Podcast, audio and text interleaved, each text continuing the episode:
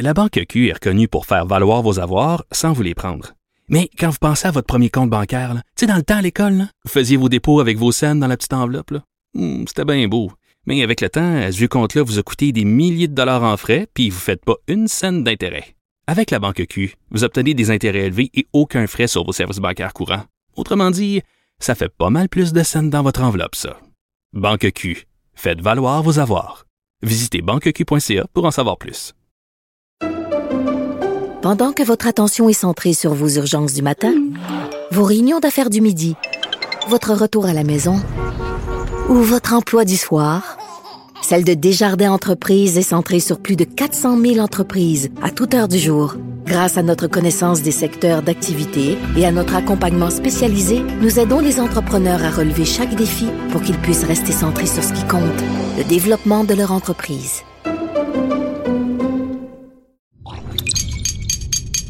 Cube Radio.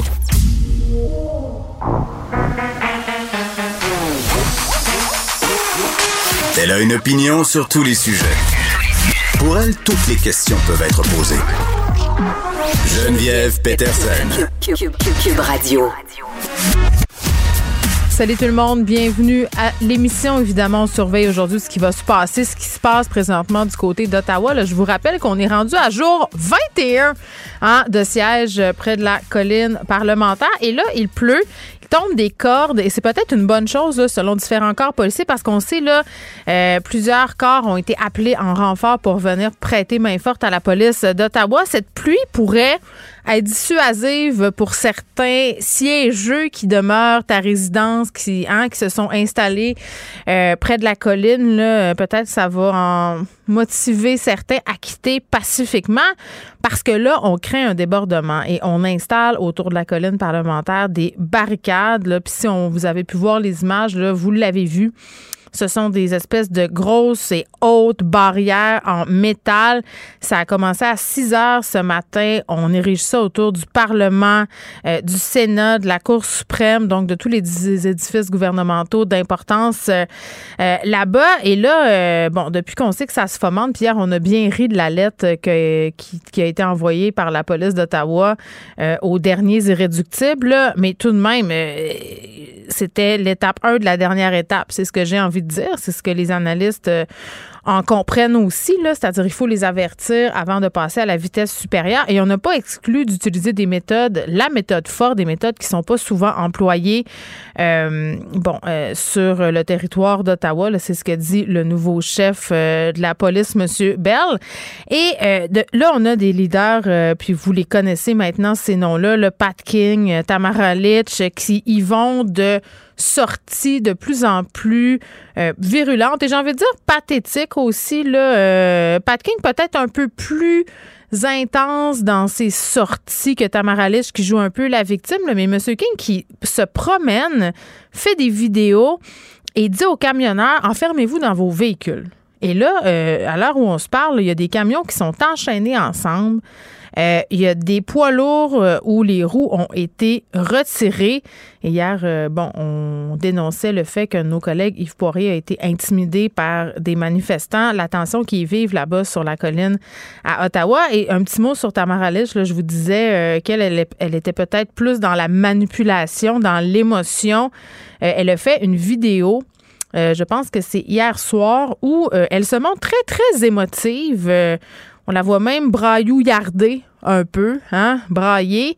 Euh, elle dit, euh, bon, euh, évidemment, c'est une traduction libre. Elle dit qu'elle sera possiblement arrêtée aujourd'hui, donc, bon, hier, là, donc on est aujourd'hui. Et là, elle pleure, elle dit au revoir à ses partisans, elle dit, si je suis arrêtée, continuez de faire ce que vous faites, mais demeurez pacifique. Donc voilà. Et là, pendant tout ce temps-là, pendant qu'on érige des barricades, pendant qu'il y a des gens qui sont collés ensemble avec des chaînes, des roues qui ont été enlevées, euh, des stationnements aussi, parce que là, ça, on va en reparler un peu plus tard avec Nicole Gibault. Les Farfadas, là, vous les connaissez, c'est ce groupe bien connu euh, de Québec, euh, bon, l'idée par Steve l'artiste Charlotte, qui se sont installés dans un stationnement, vraiment un campement, là. Et là, le propriétaire du stationnement, même si ça représentait pour lui 1000 pièces par jour, il est plus capable. Il est plus capable de les endurer. Et là, il leur a dit, levez le camp, allez-vous-en, sacrez votre camp, moi je peux plus. Euh, il y a des bonbonnes de propane, des bidons d'essence, c'est le bordel, c'est dangereux et moi je ne veux pas être tenu responsable de tout ça et eux restent là quand même. Donc vraiment, les gens sont à bout et on essaie par tous les moyens de les faire euh, décamper. Donc, clairement, on suit ça minute par minute. Euh, qu'est-ce qui se passe? Et euh, on discutera aussi du fait que dans les manifestations de Québec, il y a un des organisateurs de tout ça qui est un gars du Saguenay qui serait un proche des Hells Angels. Donc, hein? Ces gens qui organisent euh, hein, ces, convois-là ne sont pas tous euh, des enfants de cœur. Je pense qu'on le répétera jamais assez. Et parlant de vidéos un peu larmoyantes, de manipulation, Anne-Marie aujourd'hui sera à l'émission. On va parler de Romana Didoulo. On en a glissé un mot là depuis quelques jours c'est cette femme originaire des Philippines qui s'est autoproclamée reine du Canada. Donc, je le sais là, que pour certains qui sont peut-être un peu moins intéressés aux sphères complotistes ou qui sont moins présents sur les médias sociaux, ce nom-là vous dit probablement rien. Mais sachez qu'elle est très, très, très populaire, notamment sur Telegram, la plateforme où ont migré tout à peu, tous les extrémismes euh, ou à peu près qui se sont fait bannir euh, tous les discours extrémistes des, principales plateformes comme Facebook euh, et Twitter majoritairement. Est suivie par 70 000 personnes et au premier jour des manifestations d'Ottawa, on lui a fait une aide d'honneur comme si elle était une vraie reine. Les gens étaient là, l'applaudissaient, elle porte le mauve et elle a donné un point de presse en direct de son lit. Juste vous dire, moi, je plus je peux le dire, plus j'aime ça. On la voit, là, elle est dans son lit de chambre d'hôtel. On voit la tête de lit en cuirette brune en arrière. Là. Et là, elle nous parle de l'Ukraine. Puis elle nous parle de l'ONU. Et elle nous parle de Vladimir Poutine. Donc, tout ça du fin fond du lit de sa chambre d'hôtel. Puis à côté d'elle, il y a des petits dérépos. Des petits dérépos mauves, là, qui lui confèrent, euh, selon elle, une autorité. Des petits dérépos euh, mauves, je le rappelle. C'est sa couleur. C'est la couleur aussi hein, du parti de Maxime Bernier. Je, dis ça de même. Ce sont des liens que je fais qui sont dans ma tête. Mais, voilà. Donc, elle, s'est exprimée. Et là, en plus de ça, ce qui est très, très drôle, c'est que parmi, puis c'est Alex Moranville-Deschênes, tantôt, qui me disait ça, vous savez, celui euh, qui est spécialisé des théories du complot à que qui me disait que parmi la sphère complotiste, en ce moment, on est rendu au point où on se dit qu'on devrait outrepasser Justin Trudeau puis s'adresser à la vraie reine du Canada, non pas Romana Didoulo, mais Elisabeth II en personne. Donc, on devrait Hein? Lui a envoyé, je ne sais pas moi, une missive euh, à dos de chevalier. Là, j'ai aucune idée, mais bon, ils veulent euh, faire appel à la reine pour être entendu.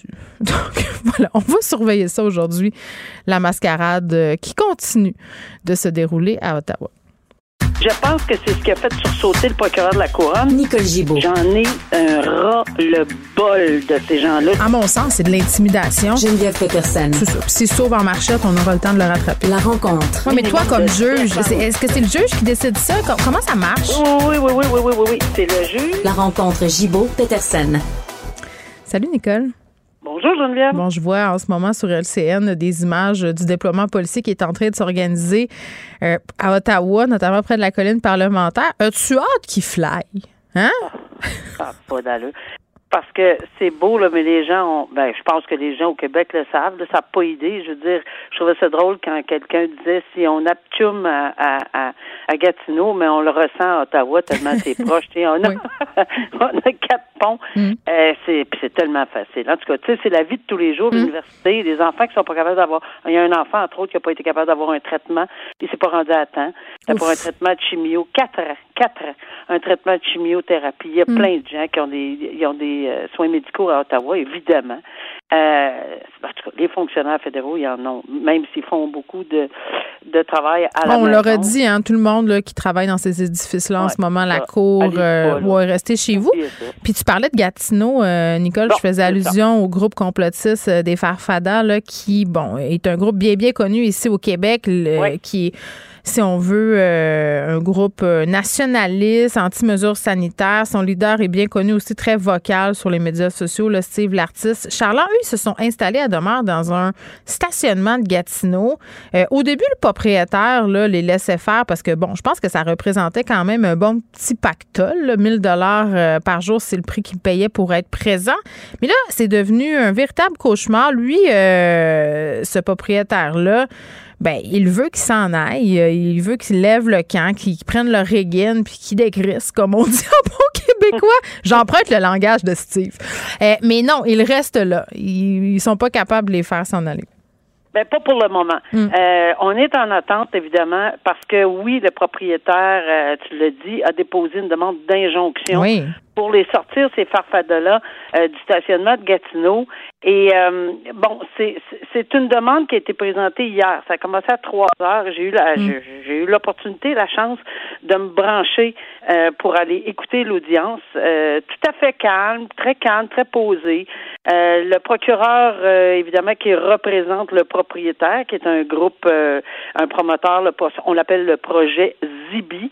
Alors, ce propriétaire-là, oui, au début, mais je pense qu'on s'est fait leurrer, ah, ben, lui, puis bien d'autres gens. Mm. On s'en vient faire une petite démonstration deux jours en fin de semaine, on veut louer. C'est Ouais. peut-être ça la situation. Là, c'est rendu la Ça- tambola, là. Ben c'est ça, c'est rendu euh, là on est rendu trois semaines plus tard là, Mm. et puis ils sont encore là, mais ils offrent toujours, ils déposent tout le temps le 1000 pièces, mais le propriétaire ne euh, Non, il veut plus, là. non non, il veut pas l'avoir puis c'est sûr qu'il le prend pas. Alors ils se sont présentés hier, il a fait euh, j'ai écouté le- l'exposé du procureur euh, pour euh, le propriétaire, très bien, très calme, très posé avec ci avec ça. Et il y avait probablement parce que j'ai souri un peu, il y avait probablement beaucoup beaucoup de monde qui écoutait là par par euh, visioconférence, par team là, euh, puis par les euh, tu sais c'est public quand même. Mhm. Et là, la juge s'est adressée en disant bon, maintenant, euh, je vois qu'il y a des gens qui sont ici. Si vous avez quelque chose à dire, je vois plein de petites mains levées sur les écrans. Oups, ça voyait plus de petites mains levées. Là, toutes les petites mains se sont sont parties à l'écran, sauf une. Ça, j'ai- ça m'a fait sourire, sauf une. Et évidemment, on a vu apparaître à l'écran euh, Monsieur l'artiste. euh, mais je dois dire, honnêtement, euh, il était très calme, très posé. Il n'a pas utilisé aucun lan- langage dégradant. Hum. Non, mais ils savent Euh, comment oh. naviguer le système, là, maintenant. Ben, exactement, mais très, très poli. Et évidemment, ce que ça fait dans ce temps-là, c'est que le tribunal, puis pour, il n'y a, pas le choix, là.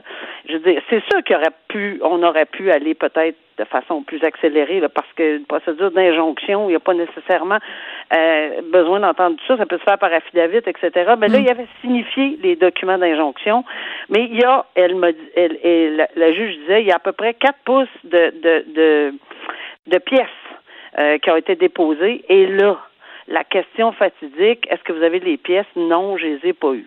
D'où la demande de 24 heures. Sauf que c'est l'autre bord. Faut, faut comprendre. Moi, j'ai travaillé là toute ma vie dans le palais de justice. Alors, c'est l'autre côté de la rue. Hein? Je veux dire, un huissier pouvait traverser à pied, là, pas aller porter les papiers. Mais on a donné tout ça, on a donné le droit de l'obtenir. euh, mais tu sais, c'est, c'est lourd, là, à ce qu'on a demandé, si on avait des portables. Tu sais, on est très, très, très correct, là. Puis je comprends pourquoi, parce que vraiment, ils ont le droit de se faire entendre, mais c'est lui. C'est lui, évidemment, qui se fait entendre. Puis, je vais voir à deux heures si on va rester à cette demande et qu'on aura fini d'en Mm. faire d'autres demandes. J'arrête là, là, parce que moi, j'ai tellement inquiète qu'on va demander une autre affaire, puis une autre affaire, puis Ouais, une autre pour faire euh, traîner les, procédures. Exact. Étirer la sauce. Ouais. Jusqu'à quel point le tribunal va de- dire à un moment donné, bon, là, oui, mais euh, je vous mets des balises quand même, parce que oui, il y a un danger, il y a plein de bidons, il y a Ben, plein d'affaires. ça, là, euh, le propane, euh, puis il y a de la consommation de drogue puis d'alcool. Tout ça est un bien mauvais mélange, là. Nicole, on, va, on va être honnête. Si, là, mais là, euh, ça, c'est pour le cas des- du stationnement des farfadas. Là. On Oui. souhaite bien fort qu'ils reprennent le chemin de leurs arcs-en-ciel puis qu'ils s'en retournent là où le chaudron d'or se trouve. Mais pour les manifestants qui collent, là, malgré les avertissements, les missives de la police, euh, puis aujourd'hui, là, c'était, on leur remettait une procédure au cas où leur camion soit remorqué. On leur disait quoi faire là, advenant ce, ce cas-là. Hier, on avait la protection de l'enfance qui disait prévoyez-vous des plans B si vous êtes séparés de vos enfants advenant une opération policière. Faut qu'il y ait des gens pour en prendre soin. Sinon, il va être redirigé vers des familles d'accueil. C'est quoi les conséquences pour ceux qui décident de rester pareils? Je disais, là, Nicole, il y a des camions enchaînés les uns aux autres en ce moment. Non, c'est terrible. C'est absolument terrible. C'est, c'est, c'est du, pour moi, c'est du jamais vu. C'est un, j'ai comme une image du 6 janvier aux États-Unis, long, long, long, long, long, long. Puis là, ça devient de plus en plus agressif. Puis je dis ça, là, l'image du 6 janvier, parce que malheureusement, c'est pas avec les policiers pour le moment, là, parce qu'ils sont très, très, très complaisants jusqu'à date, on va dire, là. Et euh, mais mais j'ai l'image parce que je vois les journalistes. Oui, je vois euh, pas juste Yves Poirier. Hein, puis Yves se fait invectiver comme ça. Moi, j'ai l'image des petits enfants assis sur les bidons d'essence. Moi aussi, euh, l'image. Puis il y a des, on, on, leur fait des leçons de vie sur des grands tableaux. Ils sont tout assis à l'école parce qu'ils vont à l'école de cette. Tu sais, c'est c'est spécial. Là. Alors oui, j'espère qu'il y aura rien qui va se passer. C'est terriblement difficile. Les conséquences au niveau criminel pour tout ça, euh, c'est pour les parents, c'est sûr, mais ce qui est épouvantable, on fait juste penser à un enfant qui est dans les bras de ses parents. Je peux pas croire qu'ils utiliseraient comme bouclier à ce point-là. Alors, si les policiers entrent de façon calme et paisible, comme on a vu au pont, parce qu'ils l'ont fait de façon calme et paisible, mm. on avait mis une série d'enfants qui se tenaient par la main, mais ils ont quand même réussi à être calmement, à aller à enlever ce barrage-là. Mais là, c'est éparpillé partout. Il faut connaître le centre-ville d'Ottawa, Wellington, O'Connor, Metcalfe, puis etc., là, que je connais par cœur, euh, Bank, euh, Elgin. faut connaître ces endroits-là pour savoir qu'il y en a tout partout. Là. Il y a des petits raccoins un peu partout. Ils sont où? Sont... Hmm. Il y en a partout des gens. Il y a même, apparemment, je l'ai pas vu, là, mais c'est euh, chez vous, on, on, vient de me dire qu'il y a quelqu'un qui a son bateau. Il y a une remorque, il est dans son voilier, apparemment. Je, moi, je l'ai pas vu, là, mais c'est vrai, ça ça n'a pas de bon sens. Alors, est-ce qu'on va tout déloger ce beau monde-là de façon calme? C'est sûr qu'il va y avoir des infractions criminelles qui vont être déposées. Ils vont... Mais en attendant, parce que ça se passe pas demain matin. si on les arrête, ils vont comparaître dans 24 heures. Si on les remet en liberté, il faut s'assurer qu'ils ne reviennent pas. Il faut redonner les enfants. On ne peut pas les, les éloigner de leurs parents quand même, là. Mm-hmm. Mais il faut... Euh, c'est très délicat. Mais là, moi, pour moi, c'est du jamais, jamais, jamais vu. Et ça ça dérange énormément notre région. Là. Euh, mais je pense que ça dérange le Canada en entier qui voit ces photos-là, qui voit euh, ces images-là. C'est pas juste des images entre guillemets de fake news. Puis si on pense à une dictature, ben allez voir ce qui s'est passé à cour et je retourne tantôt à deux heures. Euh, c'est loin d'être une dictature. On écoute les gens de façon très polie. Après ça, la décision sera rendue, mais c'est pas, c'est loin d'une dictature le meurtrier de Nancy Roy, Nicole, qui a été condamné à au moins 14 mois de prison. 14 ans. 14 ans, oui, pardon. Il a plaidé coupable à une accusation de meurtre au deuxième degré. Oui, ben on se souvient de ce dossier-là. C'était une situation qu'on avait euh, malheureusement dit qui était très explosive parce que c'était une relation euh, de couple, mais ils ne demeuraient pas ensemble. Euh, bon, on, c'était pas euh, le meilleur. Hmm. C'était cette dame qui avait appelé à l'aide hein, pendant que c'était en train de se passer. Le concierge de l'immeuble est arrivé trop tard, si je me souviens bien. Et, et, pas juste ça, la relation apparemment, euh, ça dégénérait là. C'était assez évident pour certaines personnes. Euh, dans le voisinage, etc. Mais malheureusement, l'impensable est arrivé et effectivement, il a tué sa ils vivaient pas ensemble, ils sortaient ensemble. Elle venait de lui apprendre qu'elle mm. avait quelqu'un d'autre dans sa vie. C'est ça. Et c'est toujours comme ça. Là. Souvent, ça commence avec ça, euh, la domination, euh, la, jalousie, etc. On le sait, le contexte de violence conjugale, parce que c'est un contexte de violence conjugale, définitivement, même s'ils vivaient pas ensemble. Alors, euh, et, et quand sonner l'alarme et à qui s'adresser? Est-ce que c'est une semaine avant, deux semaines avant? Lorsque ça arrive la première fois, euh, on peut pas aller dans, tu sais, c'est difficile de voir la situation exacte, là. Mm. Mais oui, il a écopé parce qu'il est mort au deuxième degré, donc dans les circonstances, c'est prison à vie. J'entendais quelqu'un hier encore une fois comme journaliste dire, euh, il a écopé de, de, de 25 ans de prison avec une libération après 14 ans. C'est faux. Ça n'existe pas, une prison de 25 ans. C'est la prison à vie avec une possibilité de libération après 14 ans, euh, parce que c'est possible entre 10 et 25 ans, d'où peut-être l'imbroglio, là, hmm. entre 10 et 25 ans, de pouvoir s'adresser aux libérations conditionnelles. Ça, c'est si les libérations conditionnelles décident de l'entendre et de le remettre en, liberté euh, avec des conditions, évidemment. Très bien, Nicole. Merci beaucoup. À demain. La Banque Q est reconnue pour faire valoir vos avoirs sans vous les prendre.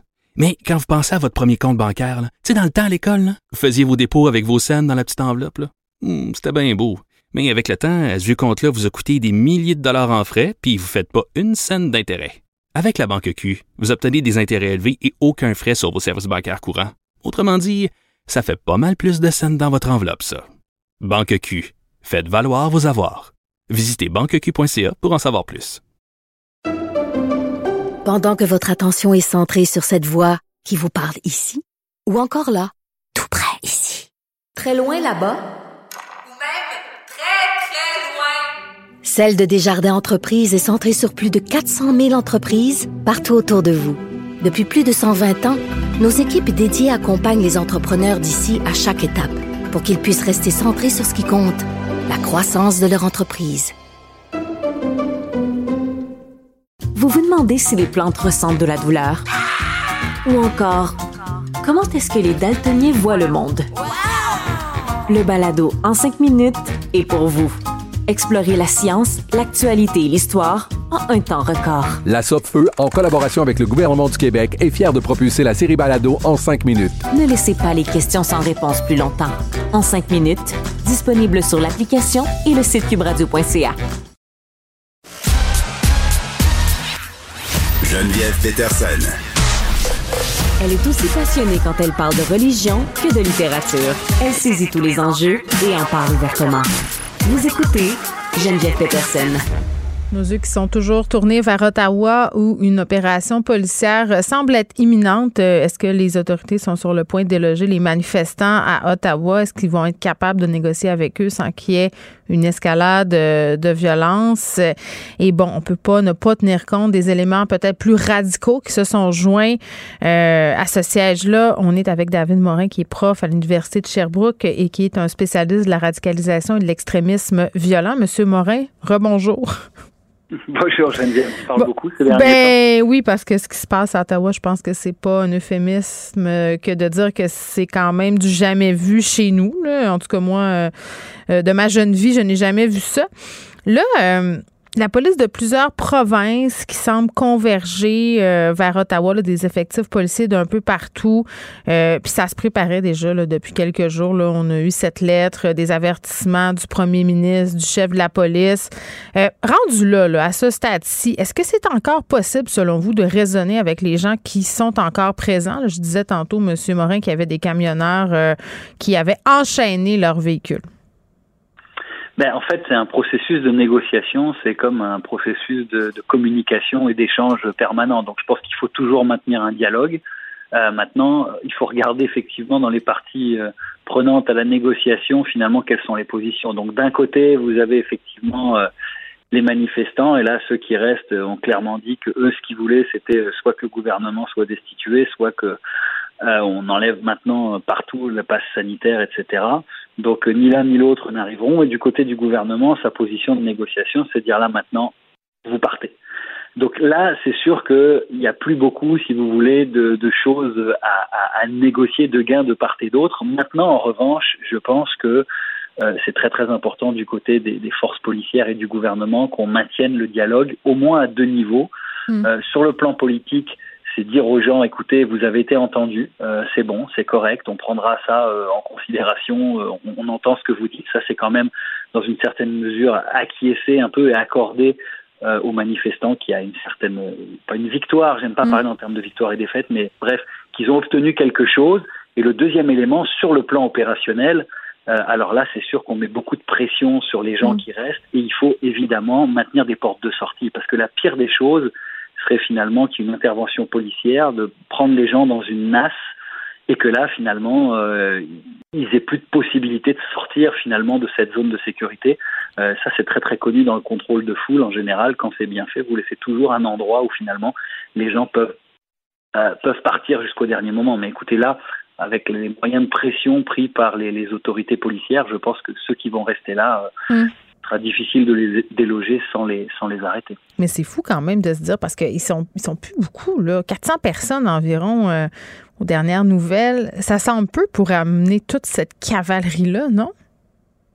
Oui, ben là, il y a un côté dissuasif. Alors, on ramène beaucoup, beaucoup, beaucoup de monde euh, et on le montre. Ça, c'est évidemment très important. L'autre élément, c'est que si on leur laisse la possibilité et que, bon, euh, après, vous avez des sous-groupes qui s'éparpillent dans la ville, ça peut devenir beaucoup plus compliqué euh, à, à, gérer. Je rappelle quand même que dans ceux qui restent là, vous avez probablement quelques individus, comme vous disiez, hein, qui sont plus radicaux, Mm. qui sont euh, peut-être avec des stratégies également en arrière de la tête. Donc euh, moi, ça me surprend pas dans le sens où euh, on essaye de prendre des mesures exceptionnelles euh, dans une situation qui est un peu exceptionnelle. Euh, maintenant, il faut voir effectivement euh, la, la psychologie des, des- des quelques centaines de personnes. Ben, c'est ça. là, ouais. Je pense que c'est ça qui est fondamental et sur lequel on devrait réfléchir en ce moment parce que le problème, c'est que ces gens-là qui sont là en ce moment sont vraiment convaincus qu'ils sont dans une dictature. Tu sais, puis quand j'entends des personnes dire, mais ça n'a pas de bon sens d'amener des enfants là-bas, euh, je comprends l'idée, puis moi-même, je la partage, mais dans leur tête, ils font la bonne chose. Dans leur tête, ce sont des combattants pour la liberté et je les entendais tantôt euh, parler aux policiers, leur dire, vous n'êtes pas du bon côté de l'histoire. Ces gens-là, euh, ils sont là, ils sont en mission, là. Absolument, absolument. Écoutez, euh, je rappellerai hein, quand il y a eu l'assaut du Capitole aux États-Unis. Alors on est dans un cas de figure complètement différent, mais Mm. euh, les gens qui sont euh, qui ont pris d'assaut le Capitole sont convaincus aujourd'hui encore que eux sont les patriotes et qui sont du bon côté finalement de l'histoire. Mm. Euh, et d'ailleurs, quand euh, Trump dit qu'il va évidemment euh, leur pardonner et abandonner toute poursuite possible si jamais un jour d'aventure il était réélu, etc. Mm. On, on est un peu dans cette logique ici. D'ailleurs, le seul à avoir dit qu'il abandonnerait toutes les, les chefs d'accusation contre les manifestants, éventuellement, c'est Monsieur Bernier, ici au Canada, il me semble, si j'ai bien vu passer un de ses messages dans les derniers jours. Ouais, Donc, bon, les oui, chances qu'il se rendent dans une position où ça va être possible pour lui de le faire sont assez minimes. On va se dire ça. On est, on est d'accord, on est d'accord. Oui. Euh, mais donc effectivement, je pense que oui, vous avez raison de le souligner ici. Il y a une logique finalement jusqu'au boutiste de la part de ces gens-là et qui s'explique par le fait qu'ils sont convaincus. Mm. Mais euh, ils font un sacrifice, en fait. C'est ça, c'est ça qui se passe. Puis euh, là, euh, tu sais, on voit de- depuis quelques jours des discours, entre autres, euh, des, des vidéos qui sont faites par Patrick King, par Tamara Lynch aussi, qui se plaît. Elle dit si je t'arrêtais demain, nanana. C'est la recette parfaite pour en faire des martyrs de leur mouvement. C'est ça, c'est ça aussi qui se passe là. Bah absolument, ils en sont là en fait. Eux, ils en sont là et si vous voulez, dans la, la, la stratégie depuis le départ, euh, je pense qu'ils sont conscients qu'ils peuvent en arriver là, qu'ils vont en arriver là et que finalement, ça va servir aussi euh, le mouvement de l'alt-right au Canada parce Mm. que Oui, c'est ça. euh, ce type de mouvement-là a besoin de figures de proue, a besoin de martyrs, a besoin de moments forts dans Mm. finalement l'histoire de son de son de son essor, etc. Donc c'est exactement ce à quoi euh, on est en train d'assister. Oui, puis ça fait partie de leur mythologie. Et parlant de Light Right, euh, parlons du mouvement accélérationniste aussi. On en a un peu parlé l'autre fois, mais est-ce que vous pouvez nous expliquer euh, pourquoi les gens qui sont là, qui adhèrent bon, à, cette idéologie-là, pourraient, si on veut, en être venus à s'armer, pourraient causer, si on veut, pourraient s'opposer à la réponse policière dans les prochains jours? Oui, alors là, ce sont des mouvements un peu différents. C'est-à-dire que vous avez euh, une Madame Lich, effectivement, qui, elle, par exemple, euh, va appartenir euh, à la droite euh, très conservatrice, Mhm. assurément euh, euh, antifédérale un peu, euh, anti-gouvernement libéral, etc. Et puis, vous avez encore plus euh, à la droite, donc là, vraiment des groupements d'extrême droite qui sont euh, clairement extrémistes, qui, eux, finalement, adhèrent effectivement à cette idéologie accélérationniste, qui, Oui. en gros, dit ceci, dit il faut accélérer l'effondrement du système pour finalement provoquer une révolution qui va assainir le système. Euh, et assainir le système, souvent, alors aux États-Unis, ce mouvement-là est très, très, très associé notamment euh, au suprémacisme blanc, parce que l'idée, c'est finalement de créer une nouvelle guerre civile qui sera une guerre raciale Hmm. et qui va finalement redonner le pouvoir euh, aux blancs. C'est vraiment l'idéologie du white power. Alors ici, euh, évidemment, là, pour l'instant, ce qu'on voit, c'est un peu moins euh, en tout cas publiquement euh, avoué comme ça, mais effectivement, les arrestations qui ont eu lieu en Alberta, Mm. euh, derrière le, le groupe dont vous, dont vous parlez là, réfèrent clairement à cette idéologie-là accélérationniste. Et pour eux, évidemment, cet effondrement du système ne peut qu'être violent. Ça passe pas par, si vous voulez, Mm. un réversement constitutionnel, en fait. Selon vous, euh, M. Morin, est-ce que ces gens-là, là, les derniers qui persistent et signent, est-ce qu'ils vont s'en aller pacifiquement? C'est quoi votre pronostic? C'est difficile à dire. Je pense que pacifiquement, non. Il y aura des arrestations. Est-ce que Mm. nécessairement il va y avoir une explosion de violence? Je, évidemment, ne le souhaite pas. Il y a des Euh, enfants dans le là. il y a des enfants. Ouais, il y a des enfants effectivement. On n'a pas eu de confirmation hein, de la part des corps policiers aujourd'hui qu'il y avait des, des armes anticipées sur le sur Mm. le terrain. On en a trouvé Donc, en ça- Alberta près de d'autres lieux Ah où oui. il y avait des sièges. Ouais, ouais. Oui, oui, tout à fait, avec des arrestations. Donc, euh, Mm. moi, je, je, des arrestations, à mon avis, c'est évident que ça va arriver. De la violence, je ne sais pas. Et puis, le mouvement va continuer, en fait. Ce qu'il faut commencer à regarder, évidemment, c'est au-delà de ça. Mm. Euh, parce que, euh, probablement, euh, que j'aurais tendance à vous dire que ça, c'est simplement euh, la face émergée de l'iceberg. Ouais. Euh, c'est un événement marquant sur le chemin de l'essor de l'alt-right au Canada. Ils ont compris euh, ce qui s'était passé comme vous et moi euh, là. Et puis euh, ce genre de mouvement va se reproduire. Il y a une augmentation hein, des manifestations qui dégénèrent en Occident. Ça a été bien documenté depuis cinq ans. Des manifestations violentes, pas juste associées à la droite d'ailleurs. Euh, elles peuvent aussi, euh, dans un certain cas, être plus complexes, comme on a vu les gilets jaunes en France, etc. Donc, à mon avis, il va surtout falloir que le Canada se pose la question de savoir comment maintenant Mm. euh, on va gérer. Moi, ce je pense qu'on on a sous-estimé la menace que ça représentait un peu trop longtemps. Il y avait beaucoup d'experts qui brandissaient des drapeaux rouges, mais bon, quand il se passe rien, c'est pas tentant de faire quelque chose. On va se souhaiter que ça se termine de la moins pire des façons possibles. Disons ça comme ça. David Morin, merci, qui est un spécialiste de l'extrémisme et de la radicalisation. Vous écoutez Geneviève Peterson. Cube Radio. Et Vincent Dessoureau est là. Salut. On va se parler de cette controverse autour de cette jeune patineuse euh, russe qui vraiment ce matin s'est effondrée euh, sur la glace euh, au courant de son programme court, je crois. Euh, C'était le long, patinage libre. Euh, effectivement. Oui, ben, en fait, c'est bon, le, le- le- le programme libre, ça, il y a le programme Oui. court qui avait déjà été fait l'été première, le programme libre ensuite.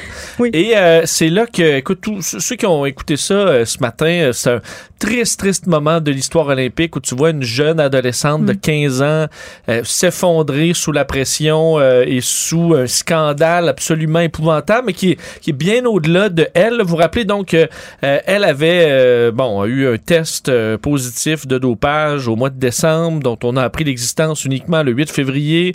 Euh, donc là, il- bon, on a décidé, elle avait déjà une compétition de fait. On a dit bon ben garde, continue de compétitionner en attendant le fond de l'enquête, parce qu'elle disait ah, c'est des médicaments à mon grand-père.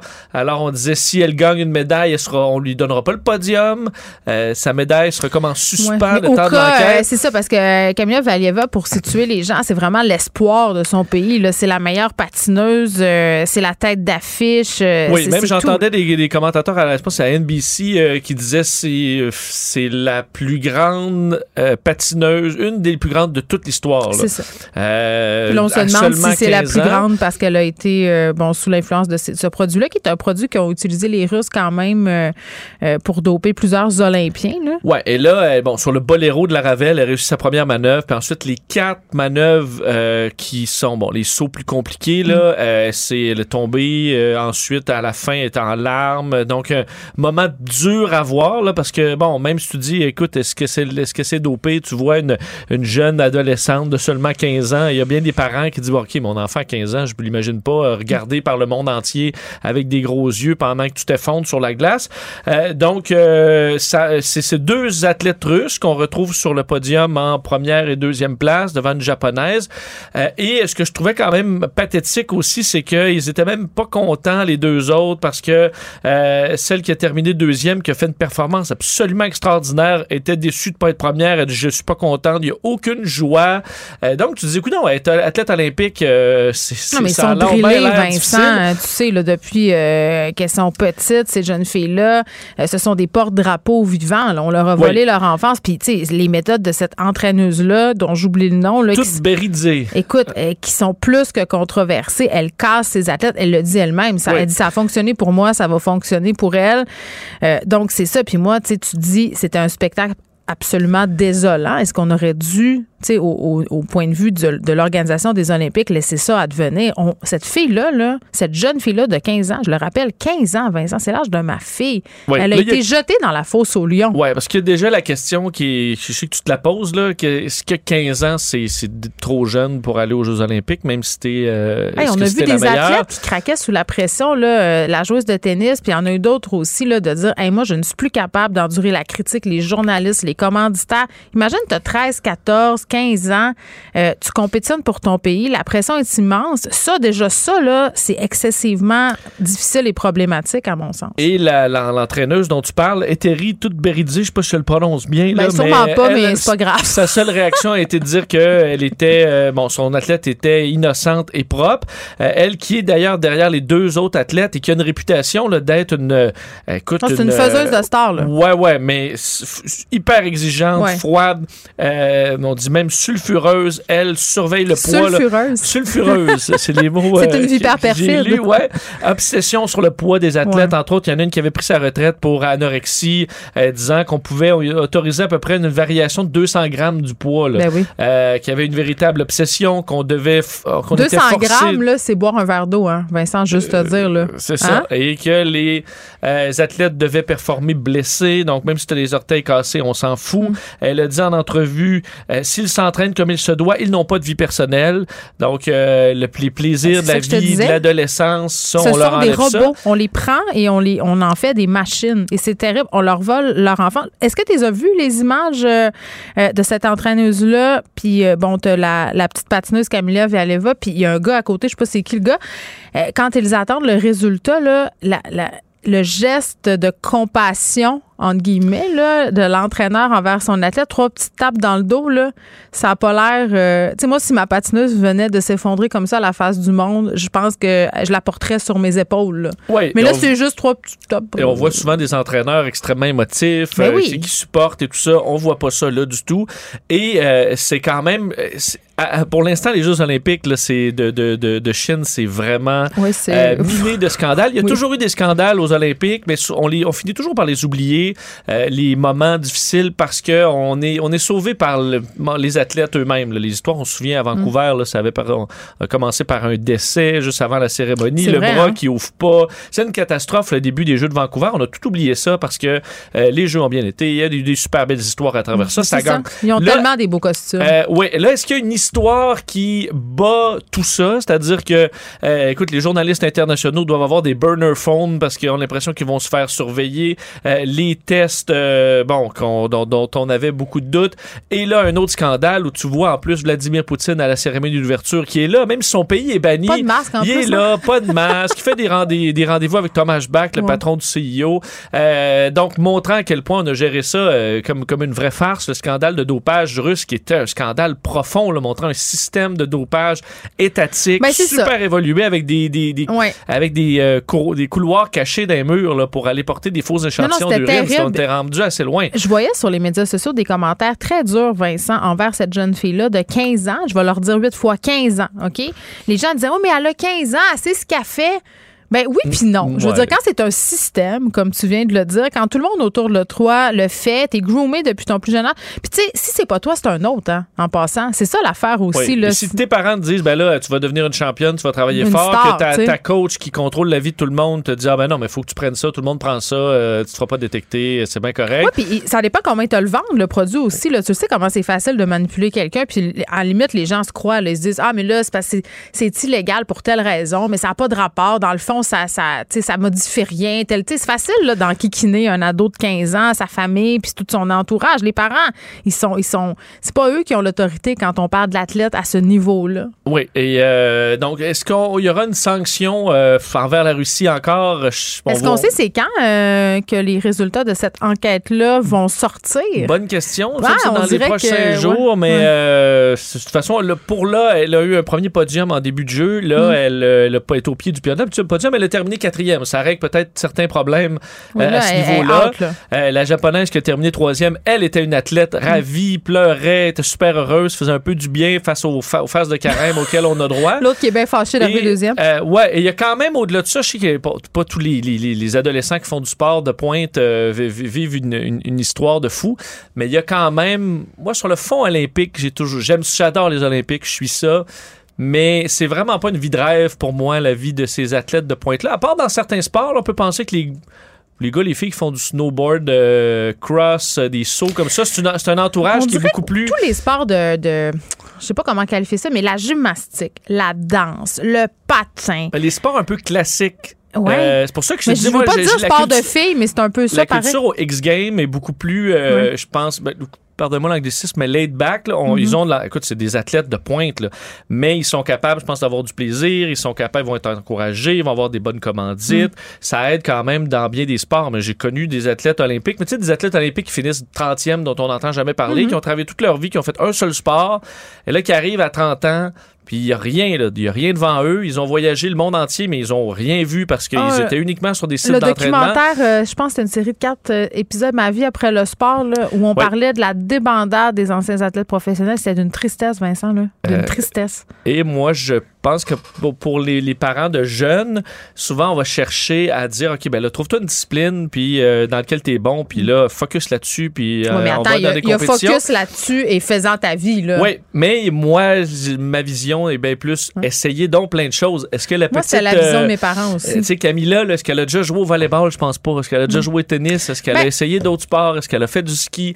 Euh, elle peut être juste bonne dans plein d'affaires plutôt qu'excellente trouve dans que- quelque chose de spécifique. tu ouvres la porte euh, sur quelque chose d'intéressant. Quand j'entends des parents me dire, euh, tu sais, quand leur enfant de 3, 4, 5 ans est inscrit au violon, au piano, tu sais, ou en danse, c'est lui qui voulait ça.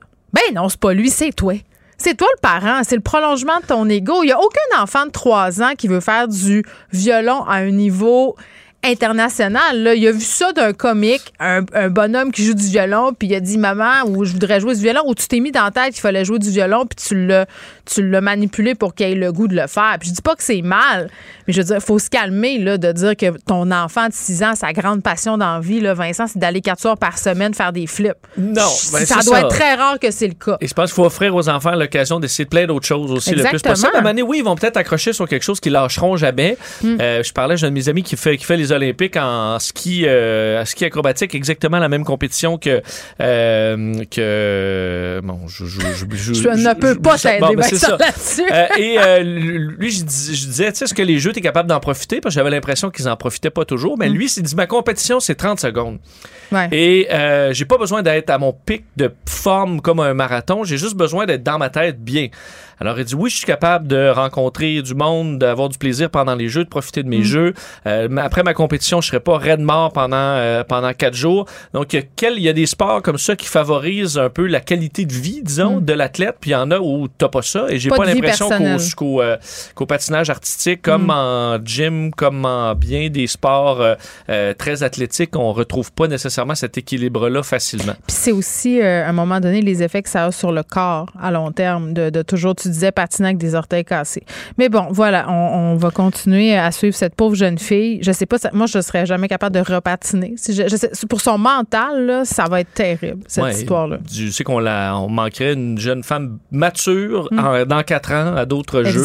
Et que là, est-ce que tout ça, ça, ça- ça- D'ailleurs, Ah! celle qui a terminé deuxième, je te Ouais. dis qu'elle avait pas de fun. On lui a posé la question est-ce que c'est la dernière fois que tu patines? Puis elle y songeait à 17 ans. Non, mais euh, souvent, Euh, les patineuses russes ne font qu'un cycle olympique. mais Ça, on, on- pourrait se permettre de se se poser des questions aussi. Je prends du temps pour parler de notre péché à toi et à moi. Oui. Vincent, Hubert, on commande beaucoup trop, toi et moi, de Hubert. Oui, parce que moi, je dis toujours attention, je vais aller chercher mes ingrédients. je vais Oui. me faire... Et là, au moment où j'ai faim, ben là, j'ai faim maintenant. Puis euh, qu'est-ce qui vient le plus vite Oui. à moi? Puis il y a tellement de choix. et, euh, et oui, il y a des choix, surtout pour ceux qui habitent dans les grandes Mais villes. c'est vrai ce que tu dis quand tu commandes ici, puis je te demande, Vincent, qu'est-ce que tu commandes? Tu fais, ah, telle place parce que c'était 10 minutes. Oui, oui, des fois, c'est pas mangeable. Là, et je commande tu à une tu y vas place. pour la rapidité. Ben, ça dépend de mon niveau de faim, mais oui, je, je plaide coupable des fois. Euh, mais le Devoir a fait un euh, très intéressant dossier, a fait Oui. une enquête pour Moi, connaître le, ouais, le réel prix Mm. de ces applications-là sur notre facture. Ils ont fait 256 commandes pour comparer le prix final, une fois tout payé, si on le reçoit à la maison avec Uber Eats, DoorDash euh, et les autres, ou si on va le chercher carrément au restaurant. Euh, et la différence, tenez-vous bien, avant le pourboire, 36 plus cher. C'est sûr. Et avec pourboire, 57% plus cher. Le service de livraison, ça coûte quelque chose. C'est énorme. On sait que là, on avait réduit pendant la pandémie à 20 là, la, la- la part de la facture Ah, là, c'est que? Uber Eats, mais ça revient le 14 mars à 30. Aïe, mon Dieu, ça me coûte Euh, déjà tellement cher. Et euh, ben, 30, ça, c'est la partie du restaurateur. Donc, on leur enlève, sauf que eux peuvent Ouais. maintenant augmenter leur prix, ce qu'on leur autorisait pas au départ. Et la moyenne est pas loin de 10% Alors, la- le prix qu'on voit dans Uber Eats ou DoorDash, euh, si on va en magasin, maintenant, il est moins cher, alors qu'au début, c'était le même prix. On forçait les restaurants à, euh, à offrir le même prix. Ça, on, le on ne le fait plus. Euh, là, tu as les, euh, le 15% suggéré aux livreurs et compagnie. Excuse-moi, est-ce qu'on se parle de la dernière tendance absolument épouvantable qui est euh, 1,79 pour être prioritaire? Oui, en plus de tout ça, Ouais, ou là, tu te dis, bon, si je veux pas recevoir mon plat froid et que ça prenne 40 minutes, ben, je vais payer 1,79 de 27 plus. 95 hier midi que ça m'a coûté Vincent pour euh, deux salades puis une brochette de poulet. Deux- un plat, là, c'est une assiette seulement. Ça nourrit une personne. Imagine tout ce que j'aurais pu m'acheter à l'épicerie avec ben, tout ça. Ils ont fait, entre autres, chez Thai Express, là, un exemple comme ça, puis c'est rien contre Thai Express, mais eux, euh, leur menu, euh, mettons, un pas de taille, Mm. c'est 11,58 en restaurant. Sur l'application, c'est 13,38. Euh, là, tu rajoutes les frais de service, la livraison, le pourboire de 15. Ça finit à, au lieu de 11,58, 18,6 C'est ça. Euh, là, Est-ce t'es qu'on en- se fait des lunchs, Vincent? Toi puis Ben- moi, on pourrait, on pourrait, je pense qu'on pourrait relever le défi, là. Chaque jour, on se fait un lunch. Un jour, je te fais un lunch, le jour, tu me fais un lunch.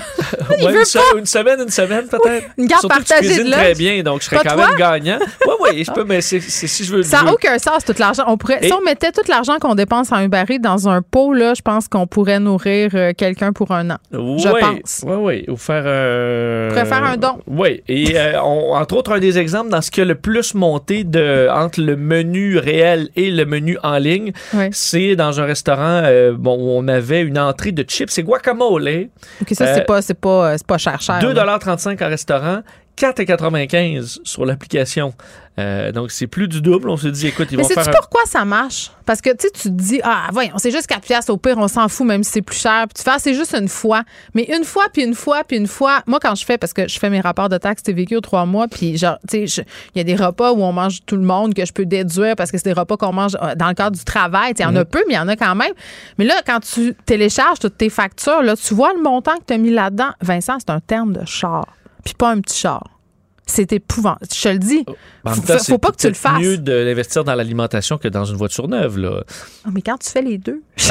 oui, non, ça c'est sûr. Et donc là, est-ce que le- la, la grande question, est-ce que le gouvernement doit intervenir, limiter euh, les, euh, la, la- la part Mm. que se prend ces applications-là? Moi, je pense que oui. Est-ce qu'on devrait afficher l'écart? Moi, je pense que c'est Euh, l'afficher comme les calories au restaurant de junk food. Mais tu sais, te, rappeler, je pense que ça aiderait les restaurants parce que si tu marques, euh, bon, telle, telle pâte, c'est 14 puis là, tu peux voir à côté qu'il est 11 au restaurant.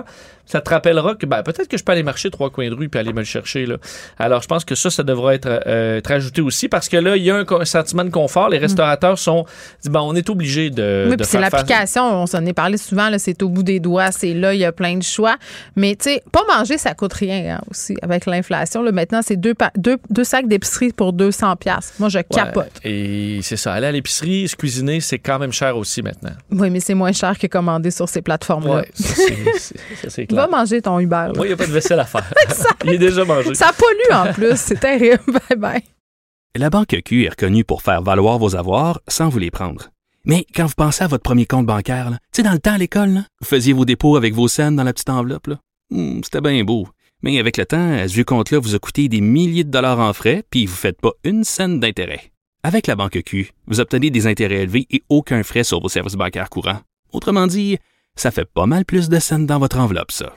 Banque Q. Faites valoir vos avoirs. Visitez banqueq.ca pour en savoir plus. Pendant que votre attention est centrée sur vos urgences du matin, vos réunions d'affaires du midi, votre retour à la maison ou votre emploi du soir, celle de Desjardins Entreprises est centrée sur plus de 400 000 entreprises à toute heure du jour. Grâce à notre connaissance des secteurs d'activité et à notre accompagnement spécialisé, nous aidons les entrepreneurs à relever chaque défi pour qu'ils puissent rester centrés sur ce qui compte, le développement de leur entreprise. Vous vous demandez si les plantes ressentent de la douleur? Ou encore, comment est-ce que les daltoniens voient le monde? Le balado en cinq minutes est pour vous. Explorez la science, l'actualité et l'histoire en un temps record. La Feu, en collaboration avec le gouvernement du Québec, est fière de propulser la série Balado en cinq minutes. Ne laissez pas les questions sans réponse plus longtemps. En cinq minutes, disponible sur l'application et le site cubradio.ca. Ne vous laissez pas berner par ces prises de position saisissantes. Geneviève Peterson est aussi une grande sensible. Vous écoutez Geneviève Peterson. On nous a présenté un peu plus tôt un calendrier pour euh, la fin du passeport vaccinal. Le 14 mars, ce sera chose du passé, du moins pour l'instant. C'est ce que nous a précisé quand même euh, M. Christian Dubé, qui est ministre euh, de la Santé. Mais j'étais quand même surprise de voir qu'on n'allait plus exiger le passeport vaccinal dans des lieux où les gens sont vraiment très, très vulnérables. Là, au point de presse, on parlait des CHSLD, euh, des RPA, mais je pensais tout de suite aux hôpitaux, c'est aux personnes immunosupprimées, immunodéprimées. Là, il y a des médecins, euh, dont le docteur Martin Champagne qui est avec nous, qui veulent continuer à utiliser le passeport vaccinal dans leur milieu hospitalier où il y a des gens, justement, qui ont des traitements en hématologie, en oncologie. Docteur Champagne, bonjour. Bonjour, Mme Peterson. Bon, vous êtes président de l'Association des médecins hématologues et des oncologues euh, du Québec. Et on peut vous lire euh, ce matin dans le devoir, là, avec d'autres, vous expliquer que du côté de vos départements d'oncologie, euh, là où on fait entre autres des greffes de moelle osseuse, vous voulez continuer, vous allez continuer d'utiliser le passeport vaccinal? Ben, Il y a des populations très vulnérables, vous l'avez mentionné, donc les gens qui ont une incapacité à se défendre contre des agresseurs comme la COVID, contre certains microbes. Donc, ce sont des gens que l'on vaccine déjà quatre fois parce qu'on sait que leur réponse n'est pas optimale, donc leur défense n'est pas adéquate contre les infections. Euh, ce ne sont pas tous les patients avec cancer, euh, c'est un groupe de patients selon euh, les médicaments ou le type de cancer qu'ils reçoivent, ou d'autres patients comme les dialysés ou les patients qui ont des greffes d'organes ou de moelle osseuse. Alors, ces patients sont très vulnérables. On va pas à l'hôpital par choix. Ces patients-là, euh, donc, sont parfois hospitalisés. Ça, c'est facile de faire un confinement, mais ils doivent aller à des prélèvements sanguins, euh, à des tests d'imagerie médicale, de- des radiographies, des scans. Et là, ils sont sujets à rencontrer euh, une foule de personnes euh, et euh, la, la communautaire représente pour ces, pers- pour ces patients-là un risque. Non, mais c'est fou, là, puis je ne vais pas euh, tomber dans le témoignage, mais même avant la COVID, moi, j'ai quelqu'un dans ma famille qui a eu une greffe de moelle osseuse.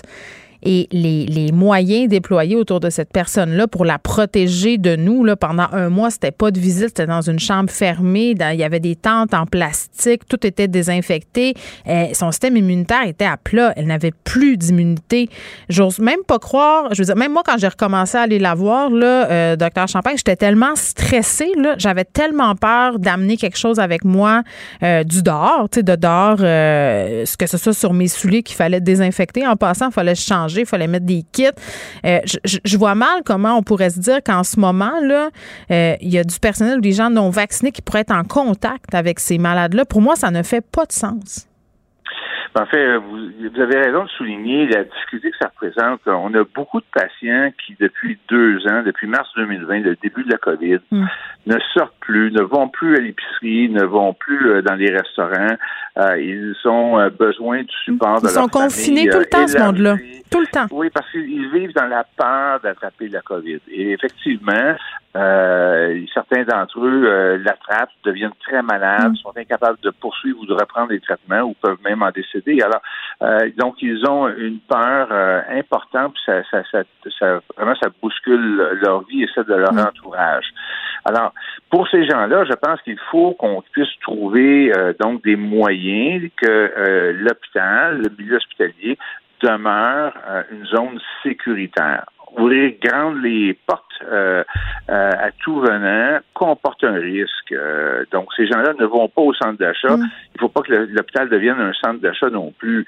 Euh, on comprend que tous, on est fatigués euh, des restrictions que ça nous impose, mais voilà un milieu euh, qu'il faudrait trouver, euh, un- pour lequel il faudrait trouver un moyen de protéger au mieux, afin de respecter donc nos patients qui font des sacrifices énormes pour Oui, se protéger. parce que vous l'avez bien dit, puis je veux qu'on le redise pour que les gens comprennent, là, parce que des fois, on, on a donné beaucoup de détails. C'est pas nécessairement dans le milieu en tant que tel, c'est-à-dire dans le département d'oncologie, mais c'est parce que si on peut circuler dans l'hôpital en n'étant pas vacciné puis que c'est pas contrôlé, ben ça peut se rendre au département parce que ces patients-là se promènent. C'est ce que je comprends. C'est ça, là. Oui, tout à fait. Il y a, des hôpitaux euh, donc modernes pour lesquels ça a été déjà prévu, songé dans la construction, mais il y a plein d'hôpitaux qui sont vétustes au Québec. Vous avez une salle d'attente commune en radiologie qui va desservir la salle d'échographie, la salle de rayon X, la salle du scan. Alors, il faut avoir des mécanismes qui permettent, permettent de protéger les patients, effectivement, lors de leur déplacement, puis lors des temps d'attente qui font partie de la vie d'un hôpital. Oui.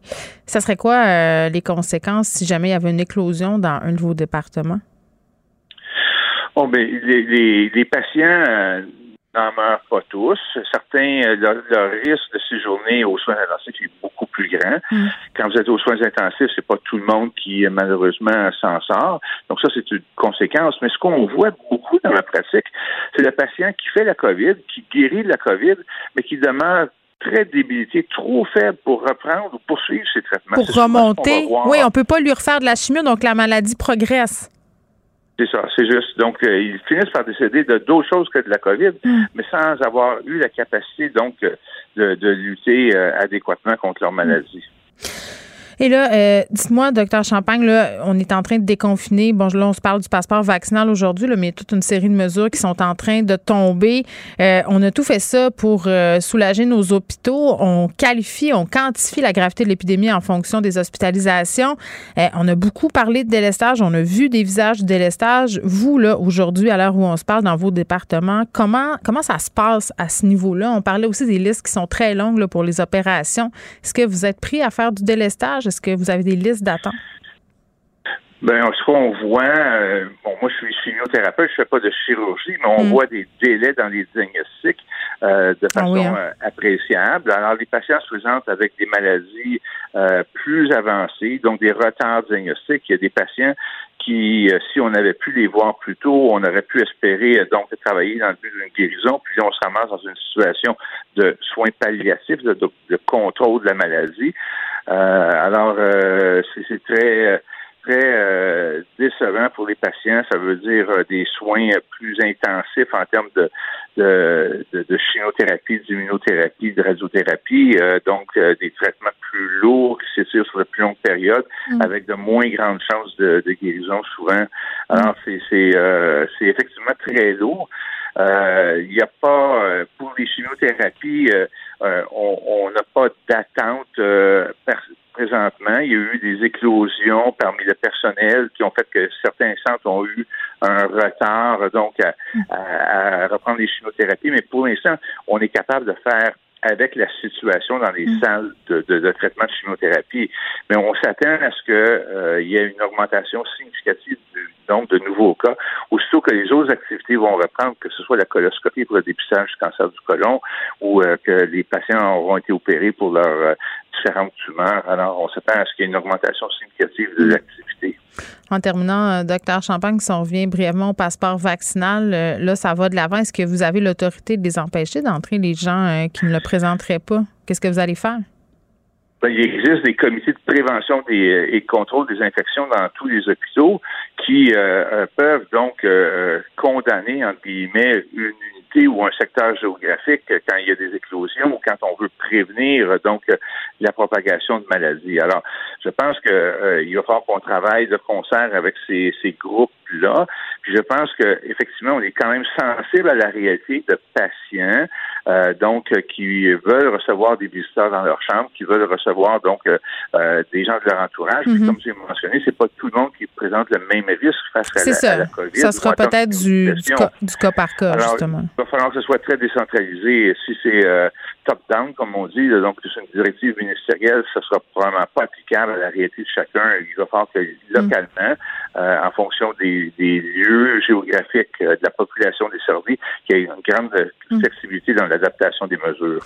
Merci, euh, docteur Champagne, docteur Martin Champagne, qui est président de l'Association des médecins hématologues et des oncologues du Québec, qui s'inquiète, en fait, de la fin, de la finitude de l'exigence du passeport vaccinal dans les départements d'hématologie et d'oncologie du Québec. La Banque Q est reconnue pour faire valoir vos avoirs sans vous les prendre. Mais quand vous pensez à votre premier compte bancaire, tu sais, dans le temps à l'école, vous faisiez vos dépôts avec vos scènes dans la petite enveloppe. Mmh, C'était bien beau. Mais avec le temps, ce vieux compte-là vous a coûté des milliers de dollars en frais, puis vous ne faites pas une scène d'intérêt. Avec la Banque Q, vous obtenez des intérêts élevés et aucun frais sur vos services bancaires courants. Autrement dit, ça fait pas mal plus de scènes dans votre enveloppe, ça. Banque Q. Faites valoir vos avoirs. Visitez banqueq.ca pour en savoir plus. Pendant que votre attention est centrée sur cette voix qui vous parle ici, ou encore là, tout près ici, très loin là-bas, Ou même très, très loin. Celle de Desjardins Entreprises est centrée sur plus de 400 000 entreprises partout autour de vous. Depuis plus de 120 ans, nos équipes dédiées accompagnent les entrepreneurs d'ici à chaque étape pour qu'ils puissent rester centrés sur ce qui compte, la croissance de leur entreprise. Vous vous demandez si les plantes ressentent de la douleur? Ou encore, comment est-ce que les daltoniens voient le monde? Le balado en cinq minutes est pour vous. Explorez la science, l'actualité et l'histoire en un temps record. La Feu, en collaboration avec le gouvernement du Québec, est fière de propulser la série Balado en cinq minutes. Ne laissez pas les questions sans réponse plus longtemps. En cinq minutes, disponible sur l'application et le site cubradio.ca. Geneviève Peterson. Rebelle dans l'âme, elle dénonce l'injustice et revendique le changement. Cube Radio. Les rencontres de l'heure. Elsie Lefebvre et Marc-André Leclerc. La rencontre, Lefebvre, Leclerc. Salut à vous deux. Bonjour. Marc-André, on se parle du début du débat sur les mesures euh, d'urgence à Ottawa. On va voter euh, d'ici quelques heures. Oui, effectivement. Donc, c'était le début ce matin avec M. Trudeau vers 10h15 qui a pris la parole, qui nous a expliqué un peu ce qu'il nous avait dit lundi lorsque parlait pour la première fois des mesures d'urgence. Donc, il n'y avait pas grand-chose de nouveau. Euh, il n'a pas été capable non plus, je trouve, de, de bien expliquer pourquoi euh, il utilisait les mesures d'urgence quand on sait présentement la situation, il y a seulement un endroit, donc Ottawa a perdu le contrôle d'Ottawa en fait. Mais euh, ça va nous amener quand même là à quelques journées et euh, rock'n'roll et ça a chambardé un peu l'horaire de certains députés parce que normalement, vous le savez, le samedi dimanche, le Parlement ne siège pas. Mais là, euh, autant euh, aujourd'hui, là, ça siège jusqu'à minuit. Demain, les députés vont faire un 8 à minuit et samedi et dimanche, également 8 heures du matin jusqu'à minuit le soir, il va y avoir des débats sur cette motion-là pour les mesures d'urgence. Également lundi de 8 heures à 8 heures à 20 heures. Et c'est lundi à 20 heures que les députés là, vont, vont voter. Donc, c'est un, c'est un bon marathon de discours, de prise de parole. Euh, on, connaît on, connaît déjà l'issue du vote de lundi. Il n'y a pas grand euh, suspense. Euh, les libéraux vont être accompagnés du NPD pour voter pour, même si le NPD dit que sont contre les mesures, mais qu'il faut mettre fin à l'occupation à Ottawa, tandis que le, Bloc et les conservateurs vont voter contre. Et parallèlement à tout ça, le Sénat demain va commencer, lui, de son côté, là, euh, à, étudier la motion et à débattre. C'est sûr que le Sénat, là, il y a moins de partis politiques, fait qu'ils sont un peu plus indépendants, mais bon, on s'attend que ça devrait passer. Euh, mais il y a beaucoup de gens qui se posent des questions. Pourquoi, exemple, Mme Freeland ce matin nous dit que euh, elle est capable de commencer à geler des comptes, qui est une mesure là, dans la motion, dans les mesures d'urgence, mais le Parlement n'a pas voté. Mais c'est justement, c'est que c'est tellement urgent, c'est qu'on met les mesures en place. Et si jamais une des deux chambres voterait contre la motion ou contre les mesures d'urgence, mais là, le gouvernement devrait arrêter de les utiliser. C'est dans le fond, au lieu d'attendre qu'il y ait le vote, c'est qu'on les met tout en application, on applique ces mesures-là, parce que c'est tellement urgent, c'est tellement euh, une mesure, une mesure euh, importante en situation de crise nationale que après ça, c'est une des chambres dit non, ben là, on arrête puis euh, on prend les mesures euh, plus ordinaires. C'est fou quand même, Elsie, qu'on en soit rendu là pour une poignée de personnes. Là, on parle pas des milliers de manifestants qui restent à Ottawa en ce moment. Là. Bon, c'est sûr qu'on a affaire à des gens qui sont un peu entêtés euh, dans un certain cas des extrémistes, mais tout de même. Oui, ben totalement. Moi, c'est ça l'aspect dans le fond qui me décourage le plus dans cette crise actuelle, c'est qu'on est à, la fin finalement de cette pandémie. Ces deux années où on a mis euh, les politiques publiques au service euh, de, de, la publique, au service bon des, citoyens qui étaient atteints de la COVID, euh, toutes les mesures là, dans l'ensemble, les mesures économiques, mm. sociales, culturelles, tout ce qui a été abandonné. Là, on se retrouve euh, donc deux ans plus tard, à devoir mettre en place la loi la plus musclée, imposante qu'un pays puisse connaître. Donc, pour mettre fin à un siège de, comme tu dis, de quelques centaines de personnes. Ceci dit, c'est quelques centaines de personnes qui se sont comme vraiment incrustées là, dans la dans la ville d'Ottawa. Puis, euh, ben c'est ça, les camions, de les sortir de là, c'est vraiment vraiment complexe. Donc, on n'a comme pas le choix d'en arriver là. Mais c'est vraiment désolant. Puis, moi, je trouve que euh, les camionneurs, euh, tout autant, je peux comprendre que M. Trudeau a été peut-être un peu euh, brusque là, au départ quand il les a Mm. traités de rouspéteurs, puis que je comprends qu'il ait fait leur point. Là, mais là, après ce siège-là, je pense qu'il serait temps qu'il parte parce qu'il commence à créer un dommage vraiment important sur le reste de la société, sur les autres choses auxquelles on devrait, sur lesquelles on devrait se pencher. Ben, les choses pour lesquelles ils se battaient au départ, c'est-à-dire la liberté, Ouais, c'est eux qui sont en train de l'entraver. Donc, à un moment donné, un paradoxe quand tu nous tiens. Euh, Dominique Anglade, euh, qui a un peu changé son fusil d'épaule, ou ben, je sais pas si c'est le bon terme, changer fusil d'épaule. C'est pas qu'elle qu'elle était nécessairement euh, muette, mais là, elle y va de façon euh, plus frontale pour défendre l'héritage libéral. Elle demande la fin de l'enquête mâchurée, en fait. Ben c'est ça. Dominique Anglade se retrouve en deux fronts. C'est qu'elle sait que bon, le- la fin du règne là, de, de, de M. Charret, suivi de M. Couillard, euh, bon, ça a été difficile pour les libéraux. Puis c'est des, ça explique euh, pourquoi ils sont là, dans la tourmente en ce moment d'une façon plus générale. Tu sais, euh, euh, un taux, un taux d'appui dans l'électorat qui est très très faible chez les Québécois en général, puis chez les francophones, c'est familique. Donc, elle essaie de prendre ses distances du gouvernement précédent, mais en même temps, là, la base de son caucus, c'est donc euh, qui eux, ben, étaient dans, dans ce gouvernement-là, sont fiers tout de même des réalisations, et donc euh, elle s'est trop vite distancée. Et là, elle essaie de rattraper parce que dans son caucus à elle, ça brasse. Et la sortie de l'Estério euh, hier, on en a parlé ensemble, euh, c'était pour comme raviver la fierté puis de dire ben là ça va faire de se faire traiter comme ça.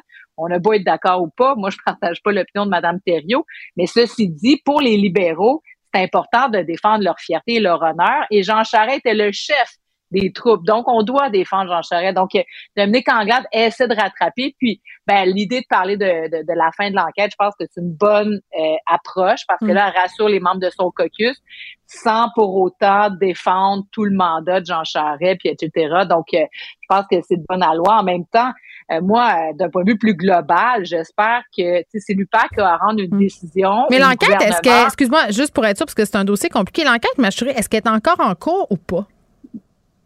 Ben, c'est, on n'a pas de, de finalité par rapport à ça. C'est C'est ça. encore en suspens. Puis M. Charret avait déjà dit qu'il voulait possiblement demander des excuses. Mm. Euh, ou, euh, mais tu sais, il n'y a pas là, de clôture. On n'a pas clos cet épisode-là. C'est, c'est ça C'est que qui? Mme Anglade demande. Puis, euh, juste, en, juste en terminant, c'est que c'est correct, mais moi, je trouve que de manière plus globale sur nos institutions, c'est pas parce qu'une personne veut se présenter en politique que là, nos institutions devraient comme changer de cap. là. Donc, je trouve qu'il y a- qu'il y a une délicatesse là-dedans aussi. Si l'institution devait aujourd'hui se prononcer là-dessus parce que M. Charret pense se présenter à la chefferie, il y aurait quelque chose de problématique aussi. À ce Ben, il y aurait, il y aurait quelque non, chose, ben, il y aurait, non, attends, il y aurait quand même quelque chose de profondément antinomique avec la nature même de ce qui est l'UPAC puis ce sur quoi ils se sont penchés au fil des années, là. Je veux dire, si Non, c'était. effectivement, mais, mais tu peux pas d'un côté, pendant 9 ans, 8-9 ans, faire une enquête qui n'a jamais aboutir à quelque chose. Et euh, ce que le Journal de Montréal euh, a contacté l'UPAC ce matin et ils disent que l'enquête mâchurée est toujours en cours. Ben, c'est ça. Il y a encore des informations. Mais Mané, puis, tu sais, en 2019, là, je faisais une petite recherche avant l'émission. En 2019, il nous disait qu'il avait fait 300, il avait rencontré 300 témoins. Là, Mané, là, je veux dire, tu peux pas je veux dire, moi, j'ai jamais travaillé pour le PLQ, j'ai jamais euh, vendu de cartes pour eux, j'ai jamais ramassé 5 piastres. Je sais pas comment ça marchait là-bas. Mais Mané, tu peux pas comme l'UPAC, puis l'UPAC n'a eu pour son... euh, euh, tu sais, il, y a eu- il a eu ses problèmes dans les dernières années, mais à Mané, tu peux pas garder, peu importe c'est qui, puis dire, ah, l'enquête est toujours ouverte, l'enquête est toujours ouverte, l'enquête est toujours ouverte, puis avoir un épée de Damoclès. Mané, après 9 ans, là, des guédines, là. Tu, tu, tu, tu vas de l'avant ou tu vas pas de l'avant. Tu peux pas enquêter pendant 9 ans quand tu as rencontré, tu dis que tu as rencontré 300 personnes il y a deux ans. Ça mené qu'on l'aime ou pas, Jean Charest, c'est pas la question. Non, mais c'est comme en cours, l'arrêt Jordan existe, puis là, on peut continuer des procédures pendant neuf ans. Si je te Ben suis, c'est un peu ben, ça. Mm. Puis c'est ce qui va, c'est ce qui risque d'arriver de toute façon. C'est ça qui rend la chose encore plus cynique, c'est que ultimement, euh, bon, est-ce qu'il va y avoir une issue? Tu sais, M. Charret avait déjà pensé peut-être même poursuivre le gouvernement. Nathalie Normando, dans la même veine, a aussi cette, euh, elle n'a pas encore annoncé ses couleurs là-dessus, mais ultimement, euh, c'est finalement le gouvernement qui va devoir payer. En tout cas, bref, moi je trouve ça bien, bien, bien hallucinant tout ça. Mais je comprends aussi qu'après neuf ans, il doit y avoir une clôture. Mm. Mais moi, c'est pas le fait du 9 ans. Ça, là-dessus, je suis d'accord sur le principe. C'est de mettre de la pression alors que là, il y a un choix politique à faire. Là, ça devient délicat. Euh, L'UPAC doit avoir, doit pouvoir rendre ses, décisions de par elle-même, puis le Parlement du Québec aussi. tu sais. Donc, euh, c'est juste là que c'est un peu euh, délicat, cette pression politique. Oui, en effet. On va se parler euh, du web de la CAQ. Euh, juste Marc-André nous résumer, parce que moi, ça m'a toujours fait rire ce mot-là, fouette. Puis en même temps, c'est un peu rapport. C'est quelqu'un qui s'occupe un peu que les choses se fassent comme du monde dans un parti. Là. Euh, le whip de la CAQ qui contreviendrait aux règles d'éthique. Mais explique-nous avant, c'est quoi un whip pour un parti? Ben, un whip pour un parti, c'est quelqu'un qui est là pour comme tu dis, le fouet, c'est la discipline. Oui. quand il y a des votes, les présences Tout le monde est là, tout le monde, euh, suit la procédure. Les gens qui travaillent, qui travaillent très, très près avec le chef pour toutes les activités parlementaires, avec le leader parlementaire également. Euh, donc, euh, tu sais, c'est un, rôle qui, est hyper important, puis tu es capable de montrer l'exemple. Et là, ce que la commissaire à l'éthique a dit ce matin dans un rapport, parce que des gens du Parti québécois avaient mis la main sur un courriel de la CAC là, au cours des derniers mois, puis je vais vous résumer ça très, très simple, c'est que, dans le fond, c'est que la CAC, en termes de parti, euh, organisait, entre guillemets, des formations pendant les heures de bureau. Et normalement, ces gens-là sont payés par l'Assemblée nationale, donc normalement, tu devrais être supposé te concentrer sur ton travail parlementaire et non, pas sur ton travail partisan. Souvent, la ligne est mince, la ligne est dure, euh, c'est un, une ligne qu'il faut tracer dans le sable, et normalement, le whip, il est supposé d'aider ses collègues et, le, et, le, personnel, justement, à aider de faire la différence et là, ben, le whip était mêlé là-dedans et tous les employés aussi. Fait que là, euh, heureusement pour lui, pour M. Lefebvre, Éric Lefebvre, qui est le député, là, euh, qui est le whip de la CAQ, c'est qu'il a tellement bien participé à l'enquête, entre guillemets, que Madame euh, que la commissaire a dit ben tu il y aura pas de, de, punition entre guillemets. Bon ça ça fait toujours un peu drôle là tu sais quand t'entends que la personne a tellement été gentille dans le processus que finalement elle n'aura pas de punition. Mais c'est un rappel à l'ordre hein, parce que même il y a, il y a, il y a euh, certaines formations d'éthique qui sont données aux députés, puis la commissaire a dit que c'est une infime partie, peut-être une trentaine sur 125. Là. Euh, fait qu'il y a, il y a un rappel à l'ordre quand même intéressant. Les partis politiques, moi j'ai travaillé du côté partisan, du côté du gouvernemental, du côté de la Chambre des communes. Il y a une ligne à faire, pas tout le monde qui la connaisse. Et là, c'est, la CAQ qui se fait taper ses doigts. Et c'est sûr que les partis d'opposition là, vont, euh, vont prendre ça comme les exemples des sondages, par exemple, où mm. souvent les partis d'opposition demandent d'avoir les euh, d'avoir les, les, résultats des sondages euh, qui, qui, servent la CAQ à gérer la pandémie. Et si? Ben oui, c'est ça. Ben Marc-André a bien résumé la, la situation. Puis ce qui est le plus paradoxal, c'est que c'est le whip. Donc, c'est celui qui devrait enseigner, éduquer, euh, surveiller les autres. Donc, euh, qu'il soit, qu'il soit lui-même euh, pris à défaut, c'est pas, euh, c'est pas une bonne nouvelle pour la CAQ. Puis c'est sûr, sur ça qu'on va en entendre parler. C'est partie des, des, éléments où on veut que le parti soit au-dessus de, de, tout soupçon. Surtout la CAQ qui a fait beaucoup la morale justement aux autres partis sur ces questions-là, puisque c'était un nouveau parti qui fait les choses autrement, etc. Donc, mais bon, c'est pas une catastrophe, mais bon, c'est un bon rappel. Très bien, merci à vous tous. À demain. à demain. À demain. Vous écoutez Geneviève Peterson. Cube Radio. Hey Achille, on n'avait pas de la musique royale pour commencer euh, ce segment où on va parler de la reine autoproclamée euh, du Canada, Ashley Piton, sur son petit affaire. Non, mais ça serait fun, une petite musique euh, de trône, de tiare et de diadème. Marita là, qui est collaboratrice à l'émission, qui est spécialiste du déplacement du religieux et des phénomènes un peu bizarres comme celui qui est en train de devenir Romana Didoulo. Anne-Marie, salut. Oh, je pense qu'on n'a pas Anne-Marie. Est-ce que ça se pourrait qu'elle se soit déconnectée? Es-tu là, Anne-Marie? Euh, oui, c'est bon, là. OK, parfait, on t'a retrouvé. Euh, non, mais j'expliquais aux gens un peu en début d'émission euh, les frasques de Romana Didoulo, une femme qui mm-hmm. s'autoproclame la reine du Canada, puis on a un peu tous tendance à rire de ça. à rire d'elle, là, premièrement à cause de son apparence, elle a l'air un peu white trash, donc elle a rien de royal, disons ça comme ça. mais c'est qui, c'est qui cette femme-là?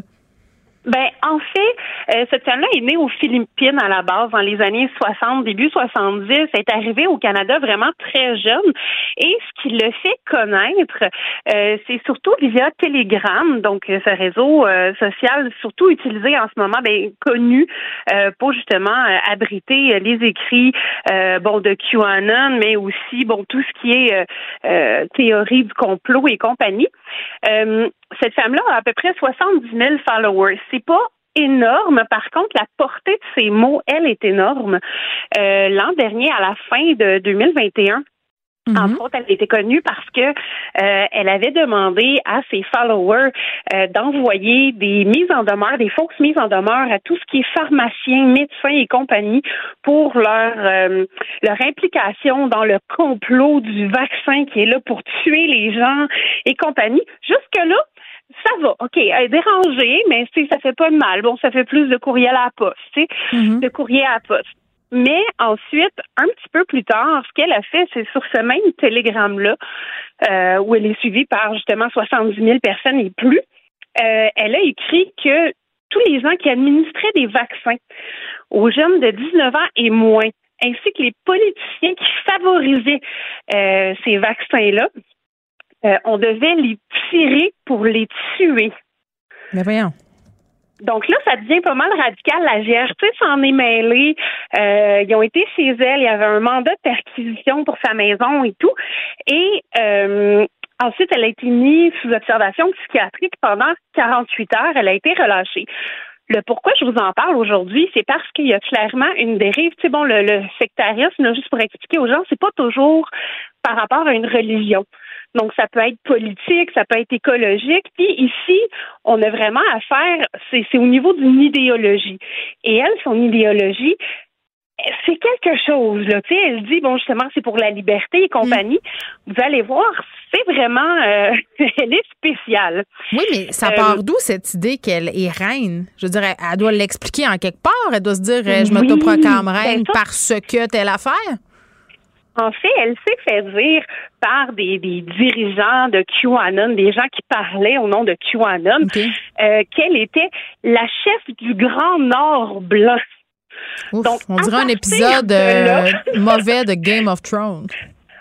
À partir de là, elle s'est auto-déclarée chef, présidente et reine du Canada. Ces trois choses-là en même temps, on voit qu'elle se connaît beaucoup en politique.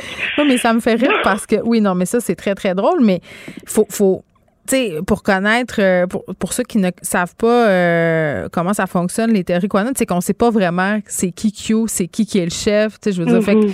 c'est qui qui aurait dit ça, on le sait pas, tu sais, on- ça peut être n'importe qui, là. En fait, le 17 septembre, elle a dit Je suis le chef de l'État, le commandant en chef et le chef du gouvernement et la reine du Canada en remplacement de la reine Élisabeth, la deuxième d'Angleterre, qui a maintenant été exécutée pour crime contre l'humanité. On peut trouver ça sur son YouTube, ça date du 17 septembre. Ben oui, toi. Mhm. Oui, et Mhm, c'est là mhm. qu'on tombe de plus en plus dans le trou du lapin. Ben oui, Euh, OK, ça c'est bien beau, tu me dis ça, puis tu dis OK, euh, tu sais, ça, ça a l'air d'être vraiment de la bouillie pour les chats, mais l'affaire, c'est que la bouillie pour les chats, il y a bien des gens qui en mangent en ce moment, là, ils s'en abreuvent. Ben justement, il y a David Morin qui est titulaire de la chaire UNESCO en prévention de la radicalisation Je l'avais et de l'extrémisme violent. Je l'avais tantôt à l'émission, il était là au début. Bon, ben vois-tu, qui avait dit qu'il était difficile de mesurer l'impact réel d'un discours sur le passage à l'acte violent en tant que tel. Ce genre de propos peut être entendu par quelques-uns parmi les plus extrémistes comme une forme de légitimation et d'encouragement à recourir à la violence. Fait que même s'il n'y a pas grand monde qui l'entende, suffit d'une personne qui est plus extrême que les autres pour faire ça fait du sens, ça pense que moi je le fais.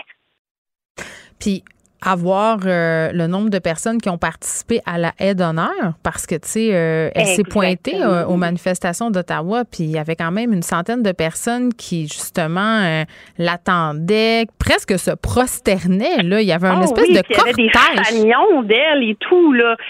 Puis, euh, vois-tu, même quand. Puis là, on pense que c'est quelque chose d'isolé pour le reste du Canada, mais quand elle avait dit qu'il fallait tirer pour tuer, euh, ils ont eu une espèce de, de, de blog, pas de blog, mais d'échange secret qu'ils pouvaient faire dans les membres, c'était super facile de rentrer. Puis il y avait entre autres un papa de Laval qui embarquait puis qui prenait en photo ses armes, là.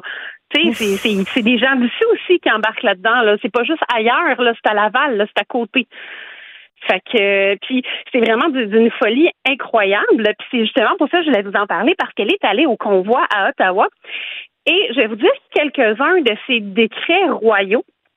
Euh, premièrement, c'est la première fois que je vois dans ma vie des décrets royaux officiels dans lesquels il y a des émoticônes et des hashtags. très 2022 En partant, est plus moderne que tous. Donc, il y a entre autres le décret royal sur l'éducation sexuelle qui serait interdite pour les jeunes de 24 ans et moins, ainsi que toute relation sexuelle. Et si ce n'est pas respecté, on est passible d'une peine de prison de 30 ans sans libération conditionnelle. Mon Dieu, on revient à la période sombre de l'histoire de l'humanité? Ben, en fait, je sais même pas si ça a déjà existé. Donc, il y a également des règles concernant le mariage. Il y a des points à respecter pour pouvoir se marier, pour avoir 24 ans et plus. Assister à un mois de séminaires prénuptiaux. Et aussi, il faut que les deux personnes demandent une licence de mariage, doivent être canadiens ou résidents permanents. Déjà que ça me tentait pas de me marier, avec ça, c'est encore plus compliqué. Et eh là là. Ensuite, euh, elle veut aussi abolir l'impôt sur le revenu des particuliers. Ça Ben serait oui. rétroactif au 1er janvier 2021. Ben, c'est cool. Fait comment on va se payer euh, les routes puis tout le kit? As-tu des solutions? Je- non, ça, c'est pas nommé, par exemple. Ah, OK, d'accord, d'accord. Euh, et aussi, elle déclare, et ça, ça fait quand même mal, je, reine Romana du Canada, décrète par la présente, par la présente qu'il est illégal de retirer des enfants de leur foyer aux soins de leurs parents biologiques. Ah oui, parce qu'elle a fait partie du grand complot selon lequel euh, la réforme de la loi de la DPJ, c'est pour enlever des enfants à leur famille. là. Exactement, parce que le trafic sexuel d'enfants, la traite d'humains qui sont passibles de la peine de mort. Et, Et ouais. elle écrit entre Astérix, ne touchez pas aux enfants du Canada.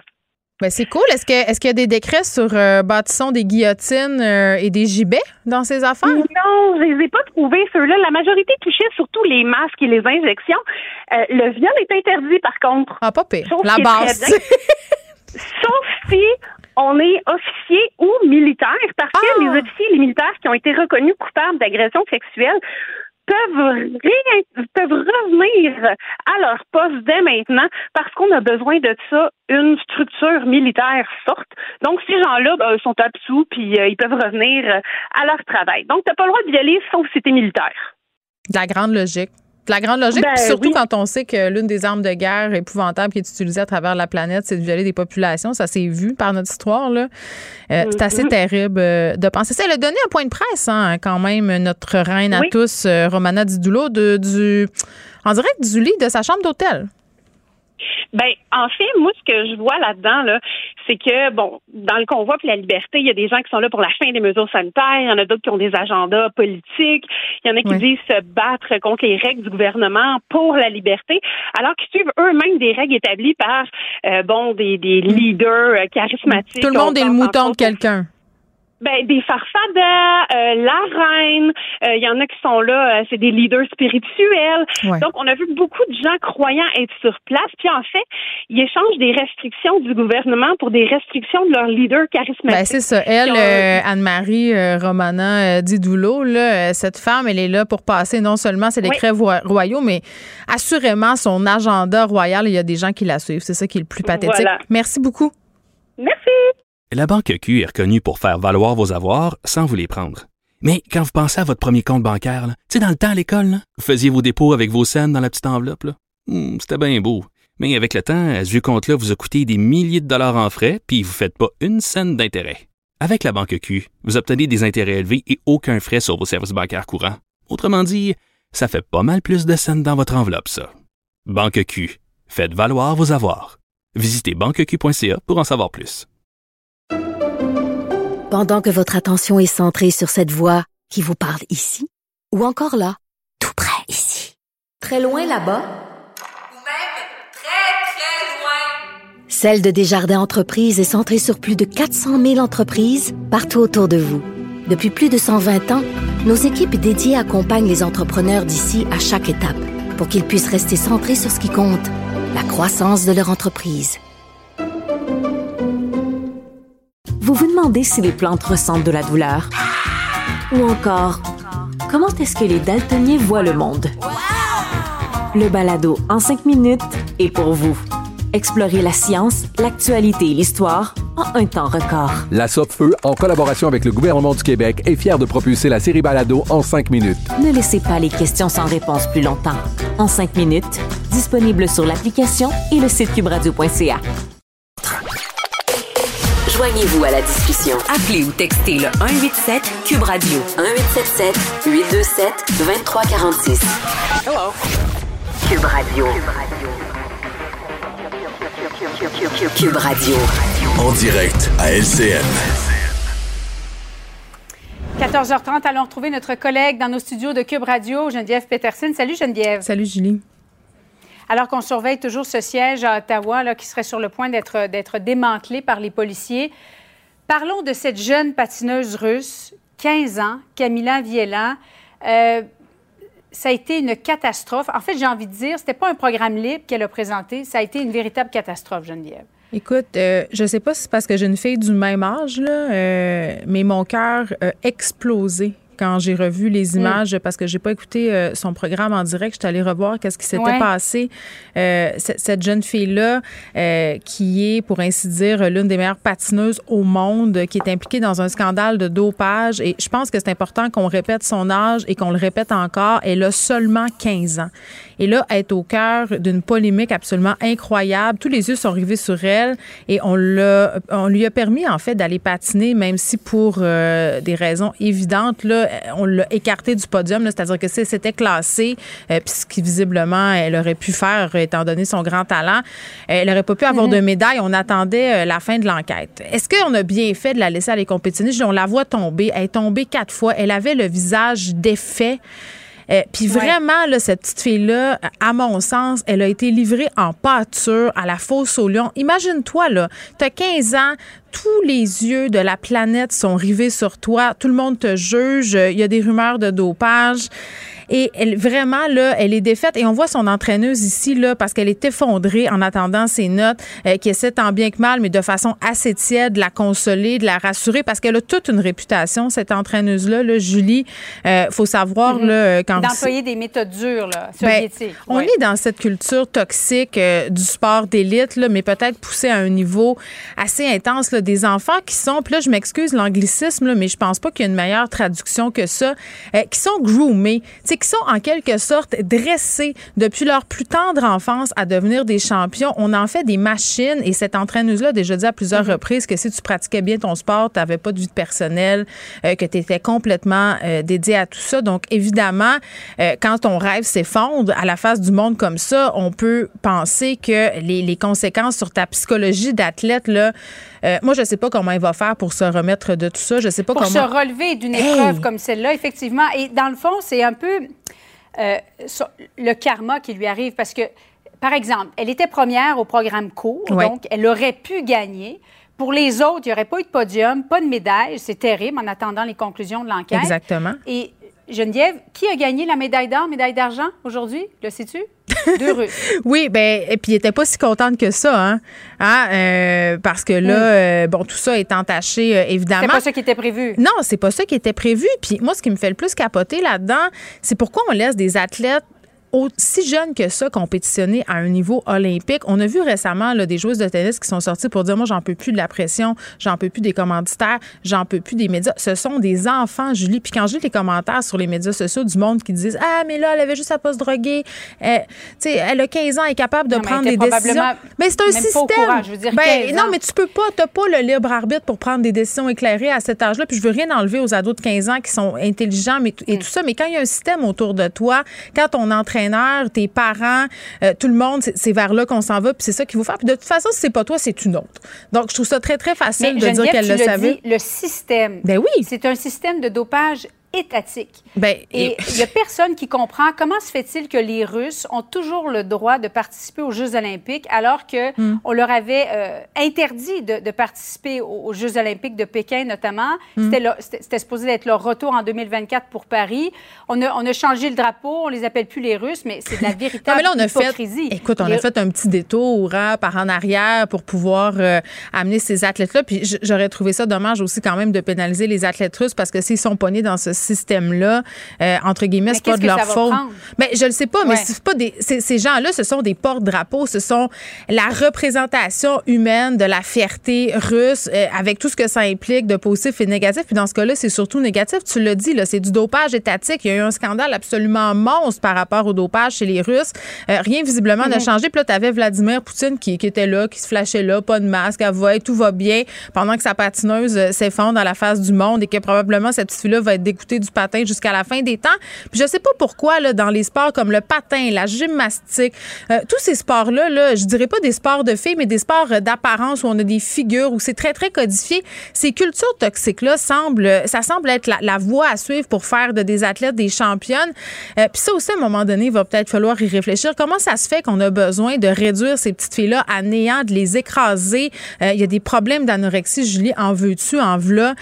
pourquoi c'est comme ça? Pourquoi on tolère ça? Pour l'excellence, pour, pour des médailles, pour des costumes, pour des belles danses. Tu sais, qu'est-ce que ça dit de nous? Par exemple, Alex Harvey, hein, qui a terminé quatrième, 50 km, Jeux olympiques 2018. Tiens donc, deux Russes sur le podium, dont mm. un qu'on n'avait jamais vu ou presque sur un podium. Pose-toi la question, euh, comment ça se fait que tes patineuses russes souvent ne font qu'un slick olympique? Après ça, on les revoit plus. Effectivement, ça c'est vrai. Merci beaucoup Geneviève. Bon après-midi à toi. Au revoir. La Banque Q est reconnue pour faire valoir vos avoirs sans vous les prendre. Mais quand vous pensez à votre premier compte bancaire, tu sais, dans le temps à l'école, vous faisiez vos dépôts avec vos scènes dans la petite enveloppe. Hmm, c'était bien beau. Mais avec le temps, ce vieux compte-là vous a coûté des milliers de dollars en frais, puis vous ne faites pas une scène d'intérêt. Avec la banque Q, vous obtenez des intérêts élevés et aucun frais sur vos services bancaires courants. Autrement dit, ça fait pas mal plus de scènes dans votre enveloppe, ça. Banque Q, faites valoir vos avoirs. Visitez banqueq.ca pour en savoir plus.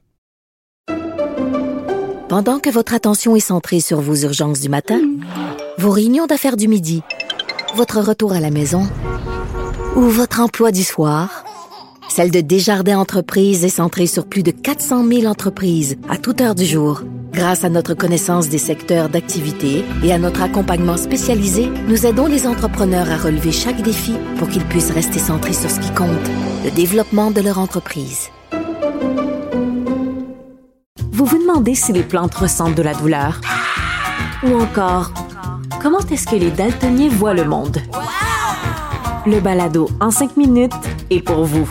Explorez la science, l'actualité et l'histoire en un temps record. La Feu, en collaboration avec le gouvernement du Québec, est fière de propulser la série Balado en cinq minutes. Ne laissez pas les questions sans réponse plus longtemps. En cinq minutes, disponible sur l'application et le site cubradio.ca.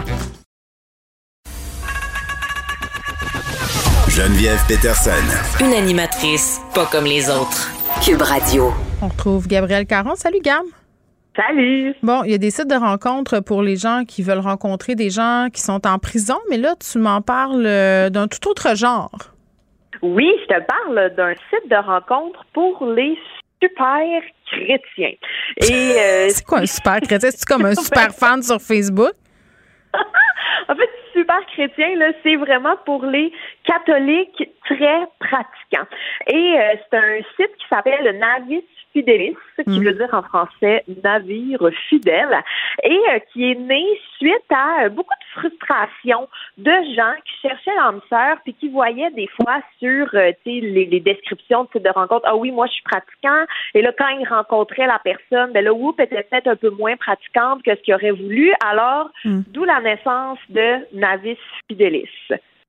Eh là là. Puis, OK, qu'est-ce que, est-ce qu'il y a des gens qui. Euh, mettons, quand tu veux. Si, mettons, je dis, moi, je suis une chrétienne, puis je veux m'inscrire là-dessus, euh, qu'est-ce qui se passe? Écoute, il y a tellement de règles à observer et moi c'est vraiment ça qui m'a euh, qui m'a accroché dans cette nouvelle là parce que bon premièrement l'objectif c'est le mariage.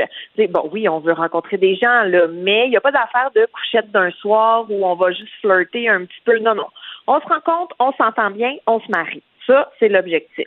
Et là, les règles à respecter. Évidemment, il faut être célibataire, hein, c'est la base. Mm-hmm. Mais il faut aussi, Geneviève, être baptisé, aller à la messe tous les dimanches, se confesser régulièrement, vouloir se marier à l'Église, avoir un comportement chrétien lors des événements proposés par d'autres membres et, le plus important, prier pour que ces derniers réalisent leur vocation divine et tendent toujours à la sainteté. Ça, c'est les critères. Et évidemment, bon, je parle pas de la chasteté, là, parce que c'est comme euh, dit, non dit, là. Chasteté, donc on fait rien avant le mariage. Est-ce qu'il y a quelqu'un qui vérifie ça ou faut y aller avec notre âme et conscience en fonction de ce que Jésus pense et dit? Ben, en général, sur les sites de rencontres, on, quand tu fais un profil ou n'importe, tout le monde le fait sur une base, euh, je vais dire, honnête, mais pas dans celui-là, parce que tu peux pas mentir.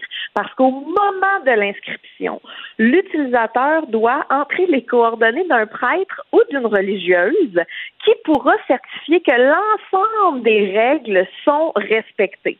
Et avant que ton compte soit activé, eh bien, euh, le, le prêtre ou la religieuse en question vont être contactés par l'équipe du site pour prouver que tu es un vrai pratiquant chrétien euh, et tout ça. Je pense qu'on serait refusé. Ben, je pense, je pense que je pense qu'on a déjà trouvé nos âmes sœurs. Est-ce qu'il y a beaucoup de gens qui sont inscrits à ce site-là?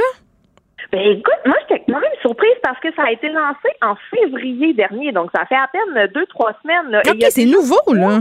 Oui, oui, oui, c'est nouveau, nouveau. Il y a déjà 300 personnes qui se sont inscrites et qui sont disponibles sur le site. Donc, euh, si vous nous écoutez et que vous êtes un super chrétien, là, sachez qu'il y, a- qu'il y a des gens qui vous attendent. Bon, et est-ce qu'il y a euh, d'autres euh, points qui devraient m'intéresser si jamais je considérais m'inscrire à ce site de rencontre haut en sainteté?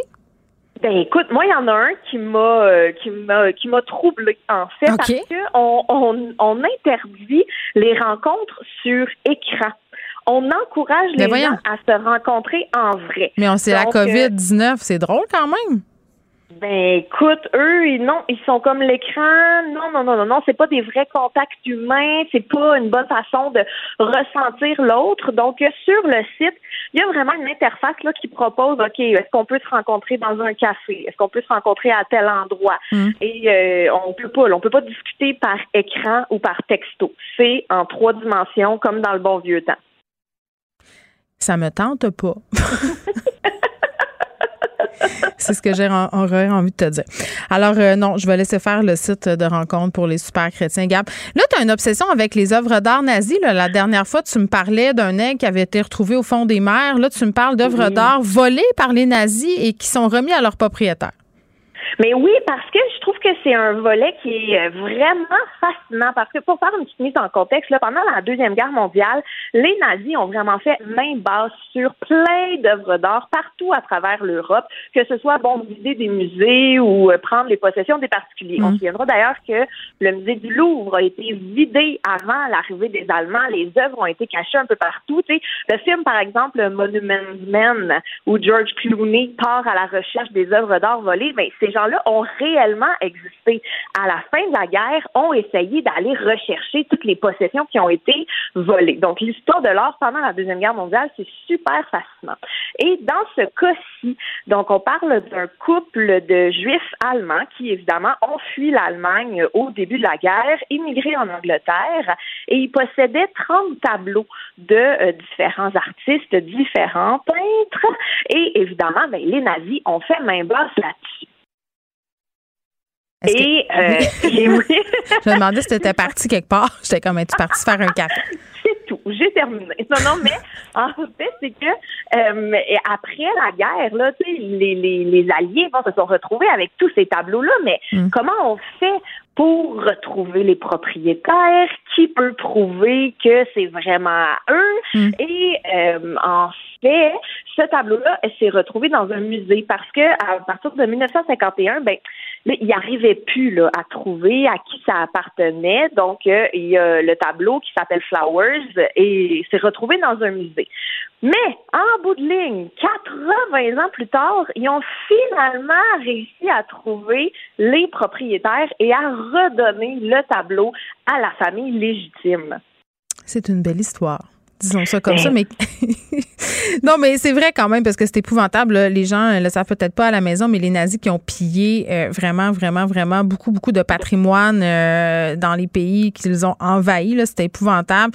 Ils ont dépouillé vraiment euh, des musées et tout ça, puis on a retrouvé des voûtes. D'ailleurs, souvent, euh, c'est un peu représenté de façon bancale dans certains films, là, euh, entre autres Jumanji. Je sais pas si tu l'as vu, là. Je sais que c'est un parallèle un peu boiteux, mais à un moment donné, comment il s'appelle le gars de Rock? C'est terrible là, dans le dernier Jumanji avec mes enfants. Je regardais ça puis j'étais scandalisée. Il, y a toute une scène dans une ancienne cage d'œuvres d'art euh, qui ont été volées par les nazis. Puis j'étais comme, à quel point c'est éthique de montrer ça dans un film? En tout cas, je me posais la question puisque c'est un sujet euh, très délicat dès qu'on touche euh, aux nazis. Je me disais, bon, est-ce que, est-ce que rire de tout ça puis de rire que les nazis ont volé des œuvres d'art? En tout cas, je savais pas. Est-ce qu'on, est-ce peut encore montrer ça? Je lance, je lance la question. Merci, Gab. Salut. Pour elle, une question sans réponse n'est pas une réponse. Geneviève Peterson. Cube Radio. Deux ans de pandémie euh, pendant lesquels la santé mentale des jeunes a été durement malmenée. Les maisons des jeunes du Québec qui déplorent le sous-financement des ressources qui pourraient les aider. On est avec Nicolas Legault, qui est directeur général du regroupement des maisons des jeunes du Québec. Monsieur Legault, bonjour. Bonjour. Bon, avant de vous entendre parler euh, des maisons des jeunes euh, spécifiquement, j'aimerais vous entendre euh, tout d'abord sur l'effet que la pandémie a eu sur, les jeunes. On a eu beaucoup de palabres pendant ces derniers mois par rapport à leur santé mentale. On a eu des listes, des lettres, pardon, co-signées par des des experts qui disent que depuis deux ans, là, on a fermé, rouvert les écoles et que ça a eu des conséquences absolument néfastes sur la santé mentale. Mais vous, vous êtes, vous travaillez quand même avec les gens qui ont des maisons de jeunes, vous êtes sur le terrain. C'est quoi le constat? Désastreux. Ah oui, hein, on fait qu'on n'est pas en train d'exagérer. OK. Non, pas du tout. En fait, euh, on le voit, nous, en maison de jeunes, on crée un lien euh, particulier avec euh, Mm. avec les ados. Donc, au moment où est-ce que on a un bris de lien, que, que ce soit à cause de- du confinement Mm. ou autre, quand ils reviennent à la maison des jeunes, parce qu'on a eu quand même des, des séquences où est-ce que on est en virtuel, oups, on est en présentiel. Bon, on a, on a oscillé comme ça là, dans, dans les dernières dans les derniers mois, dernières années. Mm. Donc, euh, au retour, on voyait même des, des changements au niveau de des habiletés, d'apprentissage, euh, euh, aussi de la façon de communiquer, de rentrer en contact avec les jeunes, de, de rentrer en relation entre eux, avec les adultes. Euh, donc, oui, ça a effectivement eu des conséquences. Euh, on pense, on parle de santé mentale parce que c'est un grand bloc qui en qui encadre vraiment beaucoup d'éléments, mais Mm. C'est sûr que l'isolement n'a pas aidé. On voit des problèmes de dépression. Euh, c'est effectivement là euh, quelque chose de préoccupant. Puis, euh, ben nous, on est content qu'on peut les retrouver en personne. Euh, donc, euh, on a eu cette chance-là parce qu'on est des organismes essentiels. Là, euh, Ben oui, exactement. Et là, on a votre collègue Joëlle Dorion, qui est une coordonnatrice de maison de jeunes, coordonne la maison des jeunes d'UNSIC, qui vient de se joindre dans la discussion. Joëlle, salut. Bonjour, bonjour. Bon, on parlait avec M. Legault là, des effets euh, dévastateurs euh, de la pandémie sur la santé mentale, sur la vie des jeunes. Euh, vous, vous travaillez euh, avec ces jeunes-là au quotidien. Est-ce que vous craignez que la pandémie, ça soit là avant qu'on s'en sorte, voire même que ça ait un effet à long terme sur la vie de ces jeunes-là? On parlait de génération COVID là, au début, puis on disait, bon, est-ce qu'on est en train de paniquer? Vous, c'est quoi votre vision des choses par rapport à ça s'en va où, cette génération-là de jeunes qui ont eu des impacts quand même majeurs? Là? Euh, ben oui, je je suis assez d'accord. Euh, J'écoutais un petit peu ce que Nicolas disait, mais Mm. je suis assez d'accord que c'est effectivement des euh, déjà des, des choses qu'on voit avec avec nos jeunes. Tu sais, l'anxiété a pris une grande une grande place dans leur vie aussi au niveau tu sais de leur de l'évolution de, de, de, de leur dans le fond, tout le côté social qui, qui se crée quand ils entrent au secondaire, mais pour ces générations-là qui ont commencé le secondaire en virtuel, euh, là, c'est comme, euh, c'est très différent là, quand le présentiel revient, puis que tout appre- apprentissage-là qui n'a pas été fait ou qui est à refaire, à faire différemment. Euh, nous, c'est ce qu'on a remarqué beaucoup de notre côté, là, toute euh, l'anxiété, puis vraiment les liens sociaux qui sont très différents, très difficiles à bâtir. Mais dites-moi, Madame Dorion, quel rôle peut jouer une maison de jeunes, par exemple, les intervenants qui travaillent là aussi auprès des adolescents là, qui justement sont affectés par la pandémie? Ben, premièrement, c'est vraiment un lieu où, euh, où ils peuvent se retrouver. Euh, ils se retrouvent aussi dans un cadre qui est très différent de celui de l'école puis celui de la maison. Il y a des adultes euh, qui sont des adultes significatifs pour ces ados-là avec qui on crée des, des excellents liens. Euh, mais le lien est différent. Le lien est, est un respect mutuel. Euh, il est moins euh, une forme d'autorité ultime, je vous dirais. Euh, donc, ça, ça leur permet vraiment de de se développer comme ils et elles sont, comme les jeunes sont Mm. eux-mêmes. Là, on, on les a en effet des aider à, à développer les belles personnalités qu'ils ont. Mm. Euh, fait que je pense que c'est c'est le grand impact que les maisons de jeunes on a pour ces ados-là. Ouais. Nicolas Legault, je le redis, là, vous êtes directeur général du regroupement des maisons des jeunes euh, du Québec. Je veux qu'on se parle des annonces qui ont été faites pour euh, contribuer à aider la santé mentale des jeunes. On nous annonce des, des millions, mais c'est toujours difficile de comprendre euh, l'imputabilité puis où va cet argent-là là, euh, concrètement. Euh, Qu'est-ce qui pourrait aider maintenant? Là? Ben, un financement à la mission, en fait, parce que quand Ça on- veut dire on quoi, ça? Oui, je vous, je vous explique. On décortique le financement là, par problématique au niveau gouvernemental. Santé mentale, toxicodépendance. Et puis là, il faut qu'on aille gratter à gauche, à droite des financements avec des réductions de compte qui finissent plus. Et euh, ben pour nous, euh, on est déjà reconnu et financé, mais pas à une bonne hauteur, à une juste hauteur auprès du ministère Santé et Services sociaux. Donc euh, là, on se retrouve à oui, avoir une problématique de santé mentale. Demain matin, ça va être autre chose. Et on doit encore gratter à gauche, à droite pour pouvoir réussir à avoir une consolidation de notre financement. Donc, euh, pour nous, un investissement majeur dans la prévention, qui est en amont de ce qui est curatif. Donc, curatif, c'est toutes les problématiques qu'on peut voir et où on investit comme la santé mentale. Ça serait beaucoup plus gagnant. Euh, je pense que c'est la première étape qu'il faudrait faire. Je dis pas qu'il faut pas investir dans le curatif, mais je dis juste qu'il faudrait aussi penser à la prévention. Puis en maison de jeunes, c'est ce qu'on fait principalement.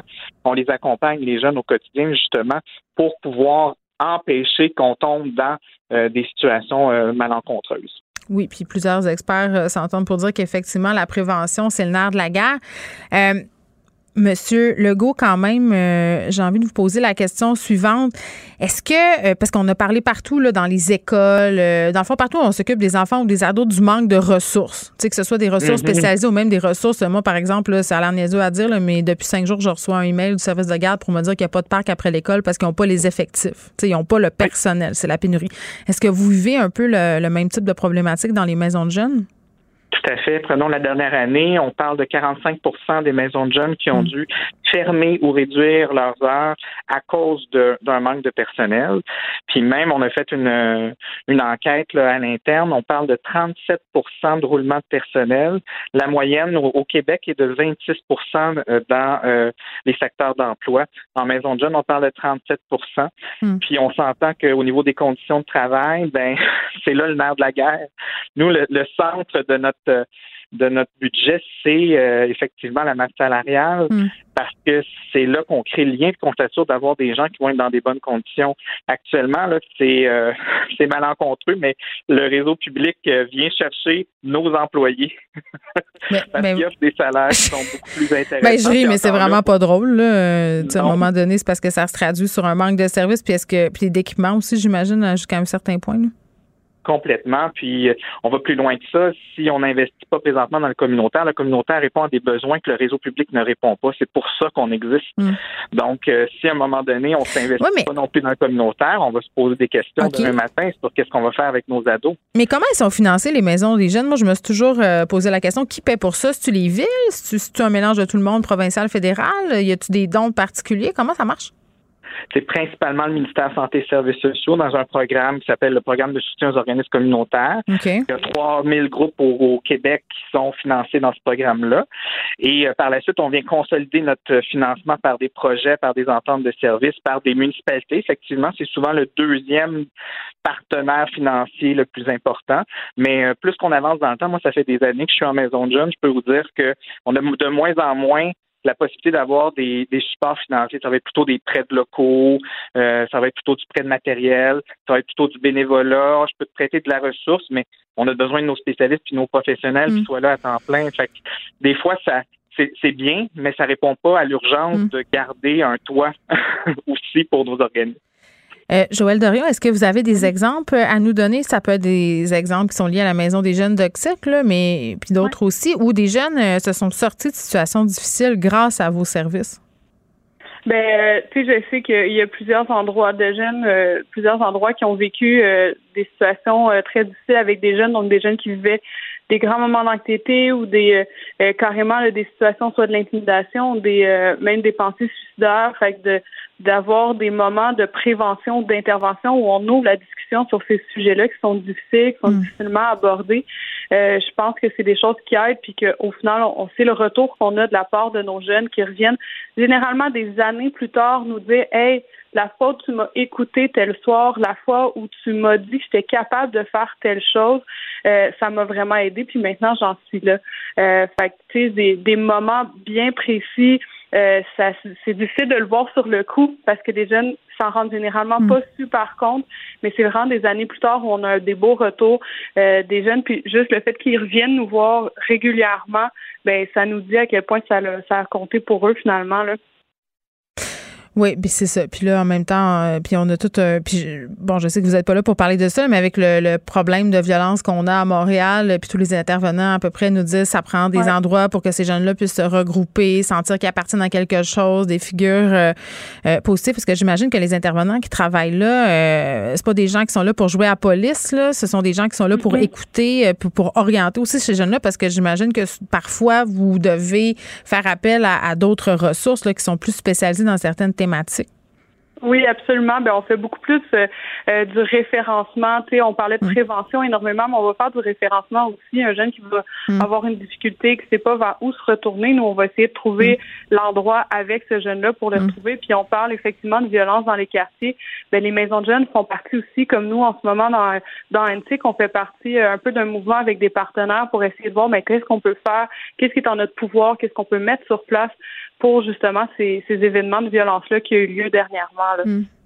Puis, euh, Monsieur Legault, pour en revenir un peu aux conditions de travail puis à la fameuse question du salaire, est-ce que vous pensez que les maisons de jeunes sont un peu mis dans le même panier que toutes les autres professions à vocation, où souvent les conditions sont terribles et les salaires sont bas? On dit souvent ça, des préposés aux bénéficiaires, même des profs, Ah, c'est une vocation, faut pas aller là pour le salaire. Ben c'est c'est ce qui est véhiculé. Oui. En fait, les gens qui euh, qui rentrent en maison de jeunes, c'est souvent euh, les étudiants qui sortent euh, de, de, de, de leur technique, euh, de, de, voyons du collégial ou de l'universitaire. Et puis euh, c'est des professionnels en travail euh, social, en éducation, en psychoéducation et autres. Et c'est souvent un premier emploi. Fait qu'après quelques années, quand tu veux, euh, tu sais, je me mets à leur place, quand tu veux bâtir une maison, une famille, avoir euh, des revenus, avoir un avenir, ben à un moment donné, et tu peux pas, tu es au bout de ta corde en fait. Fait que on, on est dans des conditions où effectivement, autant nous comme maison de jeunes, mais il y a d'autres groupes communautaires, on a des partenaires. Le milieu jeunesse, en général, est vraiment mis, mis à, à mal. On est dans tous les programmes, mais on n'est pas financé. Donc, ce que je veux dire, c'est qu'on est dans plein de programmes santé mentale, vous parliez de violence, mais en même temps, quand on voit ces millions-là descendre, ça vient pas directement nécessairement dans nos groupes. Je comprends. Donc, euh, Donc, du financement qui est dédié spécialement aux maisons des jeunes, euh, puis qui est périn aussi dans le temps. C'est ce que vous demandez aujourd'hui. Exactement, exactement. Donc, d'être capable de consolider, parce que dans un contexte de pénurie de main-d'œuvre, déjà qu'on avait de la misère avant la pandémie, nous, on est encore plus en difficulté aujourd'hui. Je comprends. Puis si les jeunes sont aussi importants qu'on le prétend au niveau du gouvernement, ben on devrait entendre, j'imagine, euh, vos doléances. Nicolas Legault, merci, qui est directeur général du regroupement des maisons des jeunes du Québec, et Joëlle Dorion, qui est coordonnatrice de la maison des jeunes d'Unc. La Banque Q est reconnue pour faire valoir vos avoirs sans vous les prendre. Mais quand vous pensez à votre premier compte bancaire, tu sais, dans le temps à l'école, vous faisiez vos dépôts avec vos scènes dans la petite enveloppe. Hmm, C'était bien beau. Mais avec le temps, ce vieux compte-là vous a coûté des milliers de dollars en frais, puis vous ne faites pas une scène d'intérêt. Avec la Banque Q, vous obtenez des intérêts élevés et aucun frais sur vos services bancaires courants. Autrement dit, ça fait pas mal plus de scènes dans votre enveloppe, ça. Banque Q. Faites valoir vos avoirs. Visitez banqueq.ca pour en savoir plus. Pendant que votre attention est centrée sur cette voix qui vous parle ici, ou encore là, tout près ici, très loin là-bas, Celle de Desjardins Entreprises est centrée sur plus de 400 000 entreprises partout autour de vous. Depuis plus de 120 ans, nos équipes dédiées accompagnent les entrepreneurs d'ici à chaque étape pour qu'ils puissent rester centrés sur ce qui compte, la croissance de leur entreprise. Vous vous demandez si les plantes ressentent de la douleur? Ou encore, comment est-ce que les daltoniens voient le monde? Le balado en cinq minutes est pour vous. Explorez la science, l'actualité et l'histoire en un temps record. La Feu, en collaboration avec le gouvernement du Québec, est fière de propulser la série Balado en cinq minutes. Ne laissez pas les questions sans réponse plus longtemps. En cinq minutes, disponible sur l'application et le site cubradio.ca. Vous écoutez Geneviève Peterson. Cube Radio. Léa Strisky. Mais je veux que tu le saches que ça a un effet. Mathieu Cyr. Ouais, mais ça, c'est vos traditions, ça. La rencontre. Il y a de l'éducation à faire. Faut avouer que je suis pour la démarche. La rencontre Strisky-Cyr. Encore une fois, ce sera la rencontre Rilski-Petersen. Oui. Salut Léa. Salut. Salut. Bon, euh, tu nous parles pas du Canadien aujourd'hui, mais tu nous parles de hockey, l'équipe canadienne euh, de hockey féminin qui a gagné l'or aux Jeux olympiques. Et tout ça pendant la nuit, imagine tout ce qu'elles font. Euh, T'étais-tu debout? T'avais-tu mis ton cadran? Non. Non, je je, je l'ai pas regardé, je vais être honnête, mais euh, je suivais ça quand même parce que je les ai vus euh, éclater la Suède euh, l'autre fois. C'était c'était vraiment éclaté. C'était un peu comme prendre les camionneurs contre la police d'Ottawa. C'était à peu près ce niveau de se faire éclater. Euh, mais euh, non, mais là, cela dit, l'équipe masculine s'est fait, éliminer au, hockey, le Canada. Ensuite, les États-Unis aussi se sont fait éliminer. Que là, ça nous a un peu remonté le moral. Euh, sauf que là, on a affronté, là, en hockey féminin, euh, Canada a affronté les États-Unis et nous avons gagné. C'était 3-2, c'était quand même serré. Ça, ça va l'air d'être un beau match. Euh, puis Marie-Philippe Poulain, euh, évidemment, euh, ben, c'est un sans faute. Là. Euh, ça, ça, j'ai envie qu'elle soit capitaine canadien, là, tellement, euh, je dirais, inspirante, cette femme-là. Mais ça te fait pas rire, toi, à quel point on accorde de l'attention à un club qui est dans le cave, des joueurs qui perdent soir après soir après soir? Tu sais, on est comme là à faire 800 analyses, 1800 pages de journal, des émissions à TVA Sport partout sur ces doudes-là. Puis on est les meilleures joueuses au monde, puis on n'en entend jamais parler. Et personne s'intéresse, personne couvre ça, on s'en fout. Mais je sais bien, c'est euh, c'est clair que c'est vraiment le paradoxe, puis qu'on voit comment à quel point quelque part c'est pas l'exploit sportif. Est-ce que. cherche. Attends, moi, moi j'ai une idée. Ça serait tellement malade si l'équipe de hockey euh, canadienne féminine affrontait les Canadiens de Montréal. Clairement, elle, elle déclencherait, les gars, là, peut-être. En ce moment, je sais pas. Ça serait vraiment Ça serait, ça serait fou. moi, je sais pas. On dirait que je place- proposerais ben, ça. J'avoue que j'aimerais ça le voir. J'aurais peur. Je me lèverais même si c'était la nuit. spectacle. Oui, euh, même la nuit. Écoute, je mettrais mon cadran. Sincèrement, ça, je le regarde. Euh, je- j'aimerais ça, j'aimerais ça le voir parce que tu sais, c'est sûr que ça prouve que. Puis bon, c'est triste là, tu sais, Mm. comment ben année après année on fait ce constat-là. Il y a des sports qui sont vraiment beaucoup plus regardés quand euh, ben c'est des équipes masculines. Ils disent que le voit calibre est plus fort. Que quoi? Oui, le c'est ça, calibre est plus fort. Le, mais- le jeu est plus c'est- physique. C'est bien plus le fun. c'est il y a une histoire, là. Je veux dire, les Canadiens, on suit ça depuis 100 ans. Je veux dire, Oui, c'est- il y a- Ça, c'est vrai. Il y a 100 ans. Non, mais c'est aussi qu'il y a 100 ans, tu sais, on- nous, on était derrière le fourneau, puis c'était à peu près la seule job qu'on pouvait avoir, sauf être bonne sœur, tu sais. Fait que, euh, mais là, la société a évolué, puis il y a des carcans qui sont restés très, très masculins. Mais tu sais, si demain matin, là, imagine Canadien fait faillite, OK? Canadien débarque de, puis que tout ce qui nous reste, c'est une école, une, une équipe féminine, je suis à peu près sûre qu'il y a plein de monde qui vont commencer à regarder ça, là. Je veux dire, c'est un petit peu comme quand la SAQ est en grève, puis tu découvres que finalement, ah, ben, il y a des vins qui sont pas si pires à l'épicerie, tu sais. Mais sauf que ça reste triste. Non, mais ça reste triste, tu sais, parce que Comment ça se fait qu'il y a des sports où est-ce qu'on veut pas regarder des femmes jouer? Il y en a d'autres où est-ce que tu veux rien goûter. Au tennis, par exemple. Prends le tennis. Il y a, on, on, on, on est aussi en admiratif devant Serena Williams qu'on est qu'on l'est devant euh, n'importe quel autre champion masculin, là, tu sais, devant Nadal ou whatever. Fait que, qu'est-ce qui fait qu'au hockey, on veut pas? En foot, c'est pareil, là, au soccer. Tu sais, déjà qu'on regarde à peine l'impact, là, on se mettra pas à regarder une équipe féminine, on le sait. Mhm. Mais c'est tout ça, mais, mais tout ça, c'est sûr, c'est rien qu'une question d'argent. C'est Bon. pas du tout une question que- d'exploit physique. Tu sais que là, je me fais écrire euh, par une personne qui travaille ici que je ne nommerai pas que je suis dans le champ que la ligne féminine s'est fait laver par le junior majeur, donc il se ferait défoncer par les joueurs du Canadien. Écoute, ça a l'air que je dis des niaiseries, mais ça me dérange pas. euh, c'est un fantasme que j'ai. Elle se ferait peut-être torcher, mais on pourrait le voir.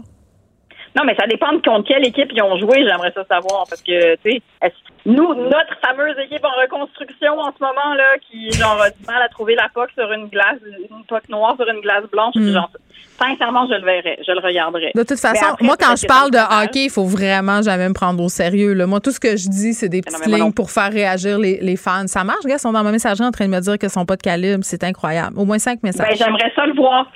On veut le voir quand même. voir. Ça me donne encore plus le goût de l'organiser. Moi, je, je fais le popcorn. Je fais le popcorn, Ben, je fais des petits gâteaux parce que je suis une fille. vois, juste dire que euh, mon gars de 12 ans, il est presque plus grand que moi, mais je le bats encore au bras de fer. Je continue, je le teste à chaque semaine, à chaque semaine, je gagne pour le moment. Fait que tu vois, si tu, me- si tu me fais compétitionner contre un gars de 12 Oui, mais il y a ans, 11 je ans. oui, mais là. Je sais, je sais, mais je, je dis juste que, tu sais, j'ai des chances. Que il- elle pourrait peut-être battre les anciens joueurs, puis oui, de Martin Saint-Louis, selon certaines personnes. Bon. Le, le Rocket de Laval, je sais pas. Trêve de. Les, les- les gens n'aiment pas ça quand, quand on dit ça. Ça, En tout cas, ça me On fait toujours. qu'on dit ça. Moi, j'aimerais ça le voir. Ils sont On dit des niaiseries. On- Paraîtrait-il qu'on dit des niaiseries? Bon, alors, euh, moi, j'aime ça dire des niaiseries, puis j'aime ça euh, parler de mes fantasmes hockeyistes. C'est à peu près la seule raison Exact. qui me ferait écouter un match du Canadien en ce moment. Voilà, c'est dit. Il est à moi le micro. Je dis ce que je veux dedans. Euh, un parlementaire euh, bulgare. Et là, on continue. Voyons, euh, les chroniqueurs veulent me parler de nazisme. Aujourd'hui, on parlait des, œuvres d'art euh, volées par les nazis qui ont été rendues à leurs propriétaires des années plus tard avec Gabriel Caron. Toi, tu nous parles, parce que c'est vrai hein, qu'au convoi d'Ottawa, on a vu des symboles nazis. Puis moi, je m'étais un peu interrogée, Léa, je me disais, mais voyons, il y a encore des gens qui impriment des drapeaux nazis. Ça me surprenait. Juste ça, là. C'est comme s'il y avait une espèce de petit retour de cette imagerie-là dans, dans, dans ce qui se passe en ce moment. Puis là, il y a un parlementaire bulgare qui est sous enquête parce qu'il aurait fait un salut nazi. C'est ça que je comprends? Oui, au Parlement européen. euh, bon, alors il nie, hein. C'est sûr qu'il y a toujours moyen de dire salut à quelqu'un avec ton bras droit, puis après de dire non, non, c'était pas un salut nazi, c'est juste que j'y envoyais la main. Hmm. Bon, OK. Mais, de bon, façon bien particulière. Oui, c'est ça, tu sais. C'est-à-dire que c'est assez louche pour qu'il y ait quand même une enquête. Euh, moi, quand j'ai d'abord vu sortir cette nouvelle, je pensais que son geste avait été plus franc que ça. Euh, mais tu sais, c'est quand même. euh, Attends, je le regarde à l'heure actuelle. Oui. Ben, c'est ça. Fait qu'il lève le bras droit. Ah, ben voyons, ça a juste l'air d'un salut déterminé. Là. Je, on est, je pense qu'on est en train d'exagérer. Ça se pourrait-tu? Ben, c'est lui. En même temps, en Europe, euh, c'est sensible Mais c'est un comme sujet. nationaliste. Oh, Ben, ouais, OK. ça. OK, ouais. Ben, OK. C'est ça. C'est parce que, tu sais, d'après moi, c'est parce qu'on connaît pas tant le personnage, là, aussi. Mais, écoute, ça reste débattable, bien sûr, mais ça reste inquiétant aussi parce Mm. que, que ça soit ça ou pas, à chaque fois que tu fais ce genre de geste qui peut être mal interprété, Oui, mais on a tout le temps un petit malaise. Tu te rappelles-tu, là, deux, trois ans, c'était la mode des petites moustaches de hipster, là, taillées euh, vraiment comme en Allemagne en 1942. Puis moi, je voyais ce beau monde-là passer, puis je me disais, mais est-ce qu'ils réalisent que c'est exactement la même moustache qu'Adolf Hitler? Est-ce qu'ils comprennent ça? Moi, ça me rendait profondément mal à l'aise. là. Je comprends que c'était une mode de cheveux, là, mais il y avait quelque chose euh, qui me rendait profondément mal à l'aise là-dedans. Ben, c'est parce que ce qui est dangereux avec ça, là, que ça soit franchement ou timidement du Ouais. nazisme, du, du nazisme, ça, ça reste que ça appelle pour de vrai à un certain sentiment de haine qui est très, très populaire en ce moment. Puis, tu sais, on a juste à reprendre ce qui s'est passé avec Trump, puis les manifestations, je sais pas si tu te souviens des Proud Boys avec leur espèce de tiki torch qui se promenait puis qui faisait des manifestations, puis qui, c'est comme s'ils voulaient rendre le néonazisme cool quelque part, c'est ça qui m'inquiète, là. C'est qu'il y, a- comme une espèce de relan de comme, hey, t'as coup qu'on basculerait dans l'extrême droite puis dans le à quel point c'est cool d'être blanc, puis tu sais, qui- que- ils comprennent pas à quel point c'est dangereux, là. Puis ce que j'aime du fait qu'il y ait une enquête, que ça soit ou pas un salut nazi franc au Parlement européen, c'est que tout le monde profite de, de, de, de cette occasion-là pour faire gang, il va y avoir une enquête, je m'en fous, c'est grave, OK? Juste qu'on se le rappelle, qu'on se serve de ça, de c'est grave. Peux pas juste faire ça. Puis c'est comme ouais, mais tu sais, c'est comme à la manifestation. Il y a des gens qui disent oui, mais il y avait juste trois, quatre drapeaux nazis. Non, mais il y en avait. Il y en avait. Ça n'existe pas ça. C'est comme tu peux pas être un petit peu enceinte. Je sais pas si tu te rappelles là, de cette polémique qui a eu lieu. Je pense que c'était euh, c'était à Montréal, ça fait déjà quelques années. C'était un locataire qui avait accroché un drapeau nazi dans sa fenêtre euh, et là le propriétaire se battait avec pour qu'il l'enlève. Oui, mais c'est ça, tu sais, c'est parce qu'il y a de plus en plus de ces histoires-là, puis comme le climat, le climat actuel, ben, que ça soit avec la montée de Trump ou avec tu sais, cette espèce de, de conservatisme aussi qui cherche des voix là en ce Mhm. moment, puis on le voit comment est-ce que des manifestations comme les camionneurs sont très rapidement récupérées par ce genre de mouvement-là. Fait que c'est dangereux. C'est un, ce sont des petites étincelles de temps en temps qui sont dangereuses, puis c'est vraiment à nous dans les pays démocratiques à faire comme, regarde, ça passe juste absolument pas. Puis malheureusement, à Ottawa, on est en train de échouer lamentablement à faire passer ce message de le petit chaos, le fun de t'as un spa puis un barbecue puis t'as peut-être un Pat King en suprématie blanche qui souffle sur tes braises de temps en temps. C'est non, c'est juste non. Mais on n'est vraiment pas en train d'envoyer ce message de c'est radicalement non. On est en train de faire comme ben restez là puis à un moment donné, j'imagine que vous allez partir. Puis ça, moi, je trouve ça dangereux. Mais On, écoute, on attend toujours euh, d'ailleurs euh, que le siège d'Ottawa soit démantelé. Là, on, on est comme en attente de tout ça, les policiers euh, qui Ben se préparent. euh, on les voit à LCN, euh, les manifestants qui bougent pas tant que ça. là. donc je sais pas où on s'en va. je pense, je sais pas ce que tu penses, je sais pas s'il nous reste du temps, mais est-ce que tu penses du fait qu'il y a des enfants, c'est-à-dire que je, je comprends pas parce Ben, que tout c'est le monde dit oui, mais inacceptable. J'ai chroniqué là-dessus vendredi passé parce qu'on en avait parlé ensemble. Puis en ce moment, c'est plus une manifestation, là, c'est un siège. Amener ses enfants à manifester dans une manifestation pacifique euh, où on a des revendications, entre guillemets, légitimes, par exemple l'environnement et tout ça, c'est c'est différent que Mais- d'imposer une, une d'habiter dans un- une boîte de pick-up pendant 15 jours. Là, Là, on est rendu à Ben, c'est 21. dangereux. Puis puis il y a ça, puis après je comprends pas parce que tu sais clairement la police dit ben on peut pas rentrer dans le tas, il y a des enfants. Mais à Ben, quel point exprès. Mais pourquoi t'as pas le droit d'arriver là en disant, en, en arrêtant, en enlevant les familles? À un moment donné, t'arrêtes le chef de famille. Tu lui dis, monsieur, vous devez sortir, vous êtes en état d'arrestation, venez avec vos enfants. On fait Hmm. Ouais, ça mais tous eux, les jours à eux, la ils sont, ouais, mais eux, ils sont les défendeurs de la liberté. Puis si on fait ça, c'est vraiment la rampe parfaite pour qu'ils puissent s'ériger en martyrs. là. Donc, je pense que c'est vraiment très, Ouais, très complexe de les évacuer, ces gens-là. Puis surtout, euh, il y a eu des. des... Mais ça C'est ça ma question. Ça l'est-tu vraiment? Ben oui, parce qu'après ça, ils peuvent, ils peuvent, euh, ils peuvent revenir euh, contre toi de tellement de façons. Puis le- la protection de l'enfance ontarienne a quand même envoyé des avertissements hier là, en disant aux gens qui étaient là en famille justement de se préparer un plan B advenant une opération policière s'il fallait justement enlever des enfants à leurs parents parce qu'ils sont arrêtés. Je veux dire, c'est là qu'on est rendu là. Ben, il me semble qu'on fait ça à la frontière euh, fréquemment. On arrache des gens, on leur dit, Hey, vous avez pas de papier, ben, on va vous arracher vos enfants. Je dis pas que c'est le fun. On veut pas, on veut c'est pas. euh, C'est Trump qui fait ça. Là. on On veut-tu être des Donald Trump? Tu sais, Je veux dire, je pense pas. Mais c'est vrai que c'est un débat qui est intéressant. Merci, Léa. Merci, à bientôt. Bye. La Banque Q est reconnue pour faire valoir vos avoirs sans vous les prendre. Mais quand vous pensez à votre premier compte bancaire, là, tu sais, dans le temps à l'école, là, vous faisiez vos dépôts avec vos scènes dans la petite enveloppe. là. Hmm, C'était bien beau. Mais avec le temps, ce compte-là vous a coûté des milliers de dollars en frais, puis vous ne faites pas une scène d'intérêt. Avec la Banque Q, vous obtenez des intérêts élevés et aucun frais sur vos services bancaires courants. Autrement dit, ça fait pas mal plus de scènes dans votre enveloppe, ça. Banque Q, faites valoir vos avoirs. Visitez banqueq.ca pour en savoir plus. Pendant que votre attention est centrée sur cette voix qui vous parle ici, ou encore là, tout près ici, très loin là-bas, Celle de Desjardins Entreprises est centrée sur plus de 400 000 entreprises partout autour de vous. Depuis plus de 120 ans, nos équipes dédiées accompagnent les entrepreneurs d'ici à chaque étape pour qu'ils puissent rester centrés sur ce qui compte, la croissance de leur entreprise. Vous vous demandez si les plantes ressentent de la douleur? Ou encore, comment est-ce que les daltoniens voient le monde? Le balado en cinq minutes est pour vous. Explorez la science, l'actualité et l'histoire en un temps record. La Feu, en collaboration avec le gouvernement du Québec, est fière de propulser la série Balado en cinq minutes. Ne laissez pas les questions sans réponse plus longtemps. En cinq minutes, disponible sur l'application et le site cubradio.ca.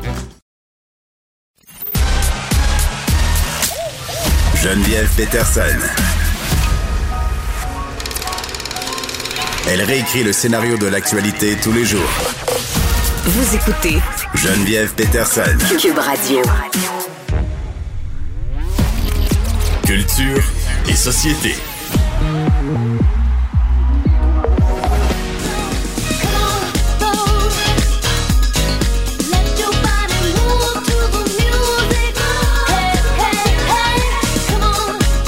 La Madone, Anaïs. Vogue. Que me vaut l'honneur? Ben là, écoute, on parle de Linda Evangelista aujourd'hui, Oui. elle qui a fait 11 fois la couverture du magazine Vogue. Oui, est-ce que c'est un record?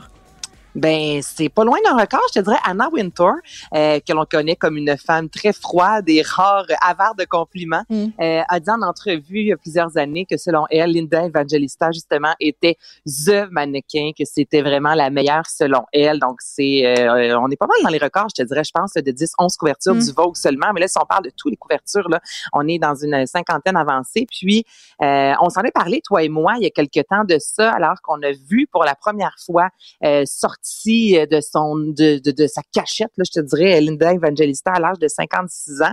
Elle euh, qui avait dit justement avoir été littéralement défigurée en raison de cold sculpting. Et euh, c'est quand même 50 millions de dollars, là, Geneviève, qui va euh, poursuivre en fait le, le- le médecin et la clinique en soi. Oui, Là, parce que, attends, le, le, le, comment ça? Le cold sculpting, c'est ça? le, dire? Cold sculpting qui est supposé de faire fondre de la graisse. Donc, c'est des une endroits procédure ciblés esthétique, donc.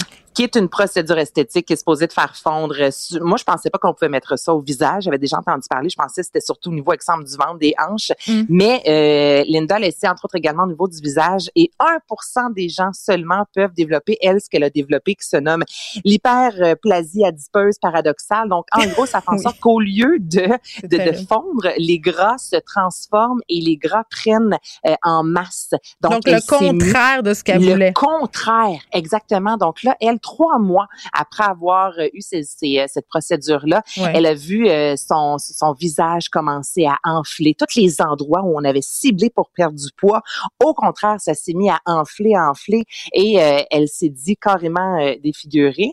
Puis là, ce qui est intéressant, puis ce qui est triste à la fois, là, Geneviève, c'est que Mm. la semaine prochaine, le magazine People va offrir, on a vu quand même quelques photos passer dans les 24 dernières heures, là, euh, un reportage avec elle, elle qui pour la première fois va briser le silence, elle qui a accepté de se faire prendre en photo, disant euh, qu'elle était tannée de se cacher et d'avoir toujours peur de rencontrer quelqu'un qu'elle connaissait, tu sais, puis que mais Geneviève, c'est tellement.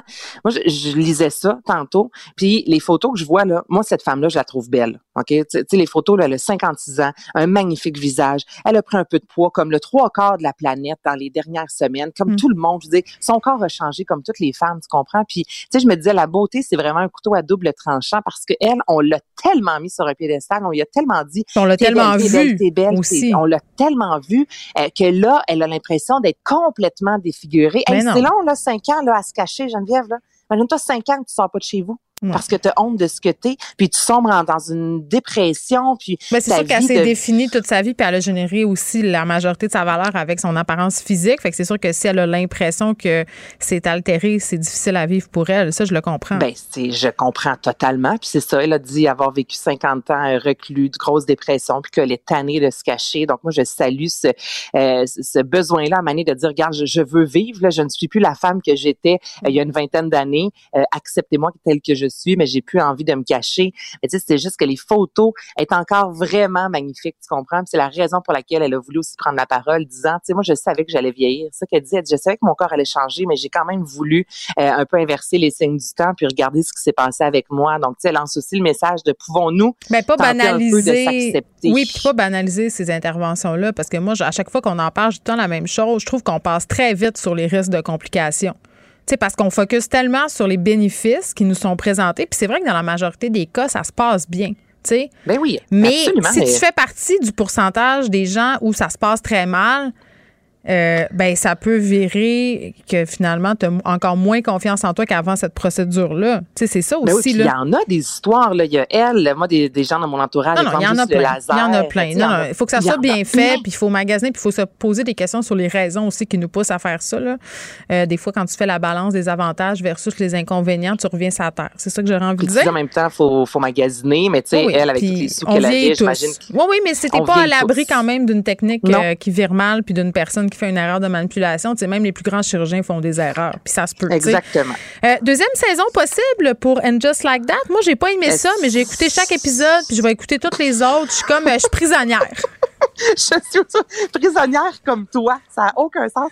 À chaque épisode, je suis pognée une heure en disant, voyons, non, j'aurais aimé ça avoir du fun pendant cette mais non, heure-là. non, Mais non. J'attendais quand même le jeudi comme une vieille gourdasse. Ben moi aussi, puis ça reste euh, une des émissions qui a été les plus écoutées sur la plateforme HBO. Puis là, Ouais. cette semaine, les grands boss de HBO ont dit on attend voir si Sarah Jessica Parker a envie d'aller de l'avant, mais euh, les bras sont grands ouverts. On aimerait ça avoir une deuxième saison. Mm. Donc c'est vraiment est-ce que Carrie Bradshaw, est-ce que Sarah Jessica Parker a envie de la faire revivre Moi, j'ai l'impression que oui. Je me dis tant qu'à avoir toute, euh, Mm. tant qu'à revenir, revenez pour deux trois saisons, puis on va, que ce soit pas bon ou bon, on va les écouter quand même. Mais là, on va savoir sous peu si officiellement la deuxième saison sera renouvelée. Et est-ce que Samantha Jones sera de la partie? Oh, moi, j'ai perdu espoir. J'ai perdu espoir. Ben non, ben non. Au dernier épisode, il y avait des textos qui s'en allaient. Puis là, spoiler alerte, prendre un café ensemble parce qu'elle était en train d'aller euh, répandre les cendres de Puis Mr. Edan, Big. on va peut-être le voir, Edan. Ah mon. Dieu, moi je veux pas. Voilà, Anaïs, merci beaucoup. Merci à vous les auditeurs. Merci à l'équipe de recherche. On vous laisse avec Mario Dumont. Cube Radio.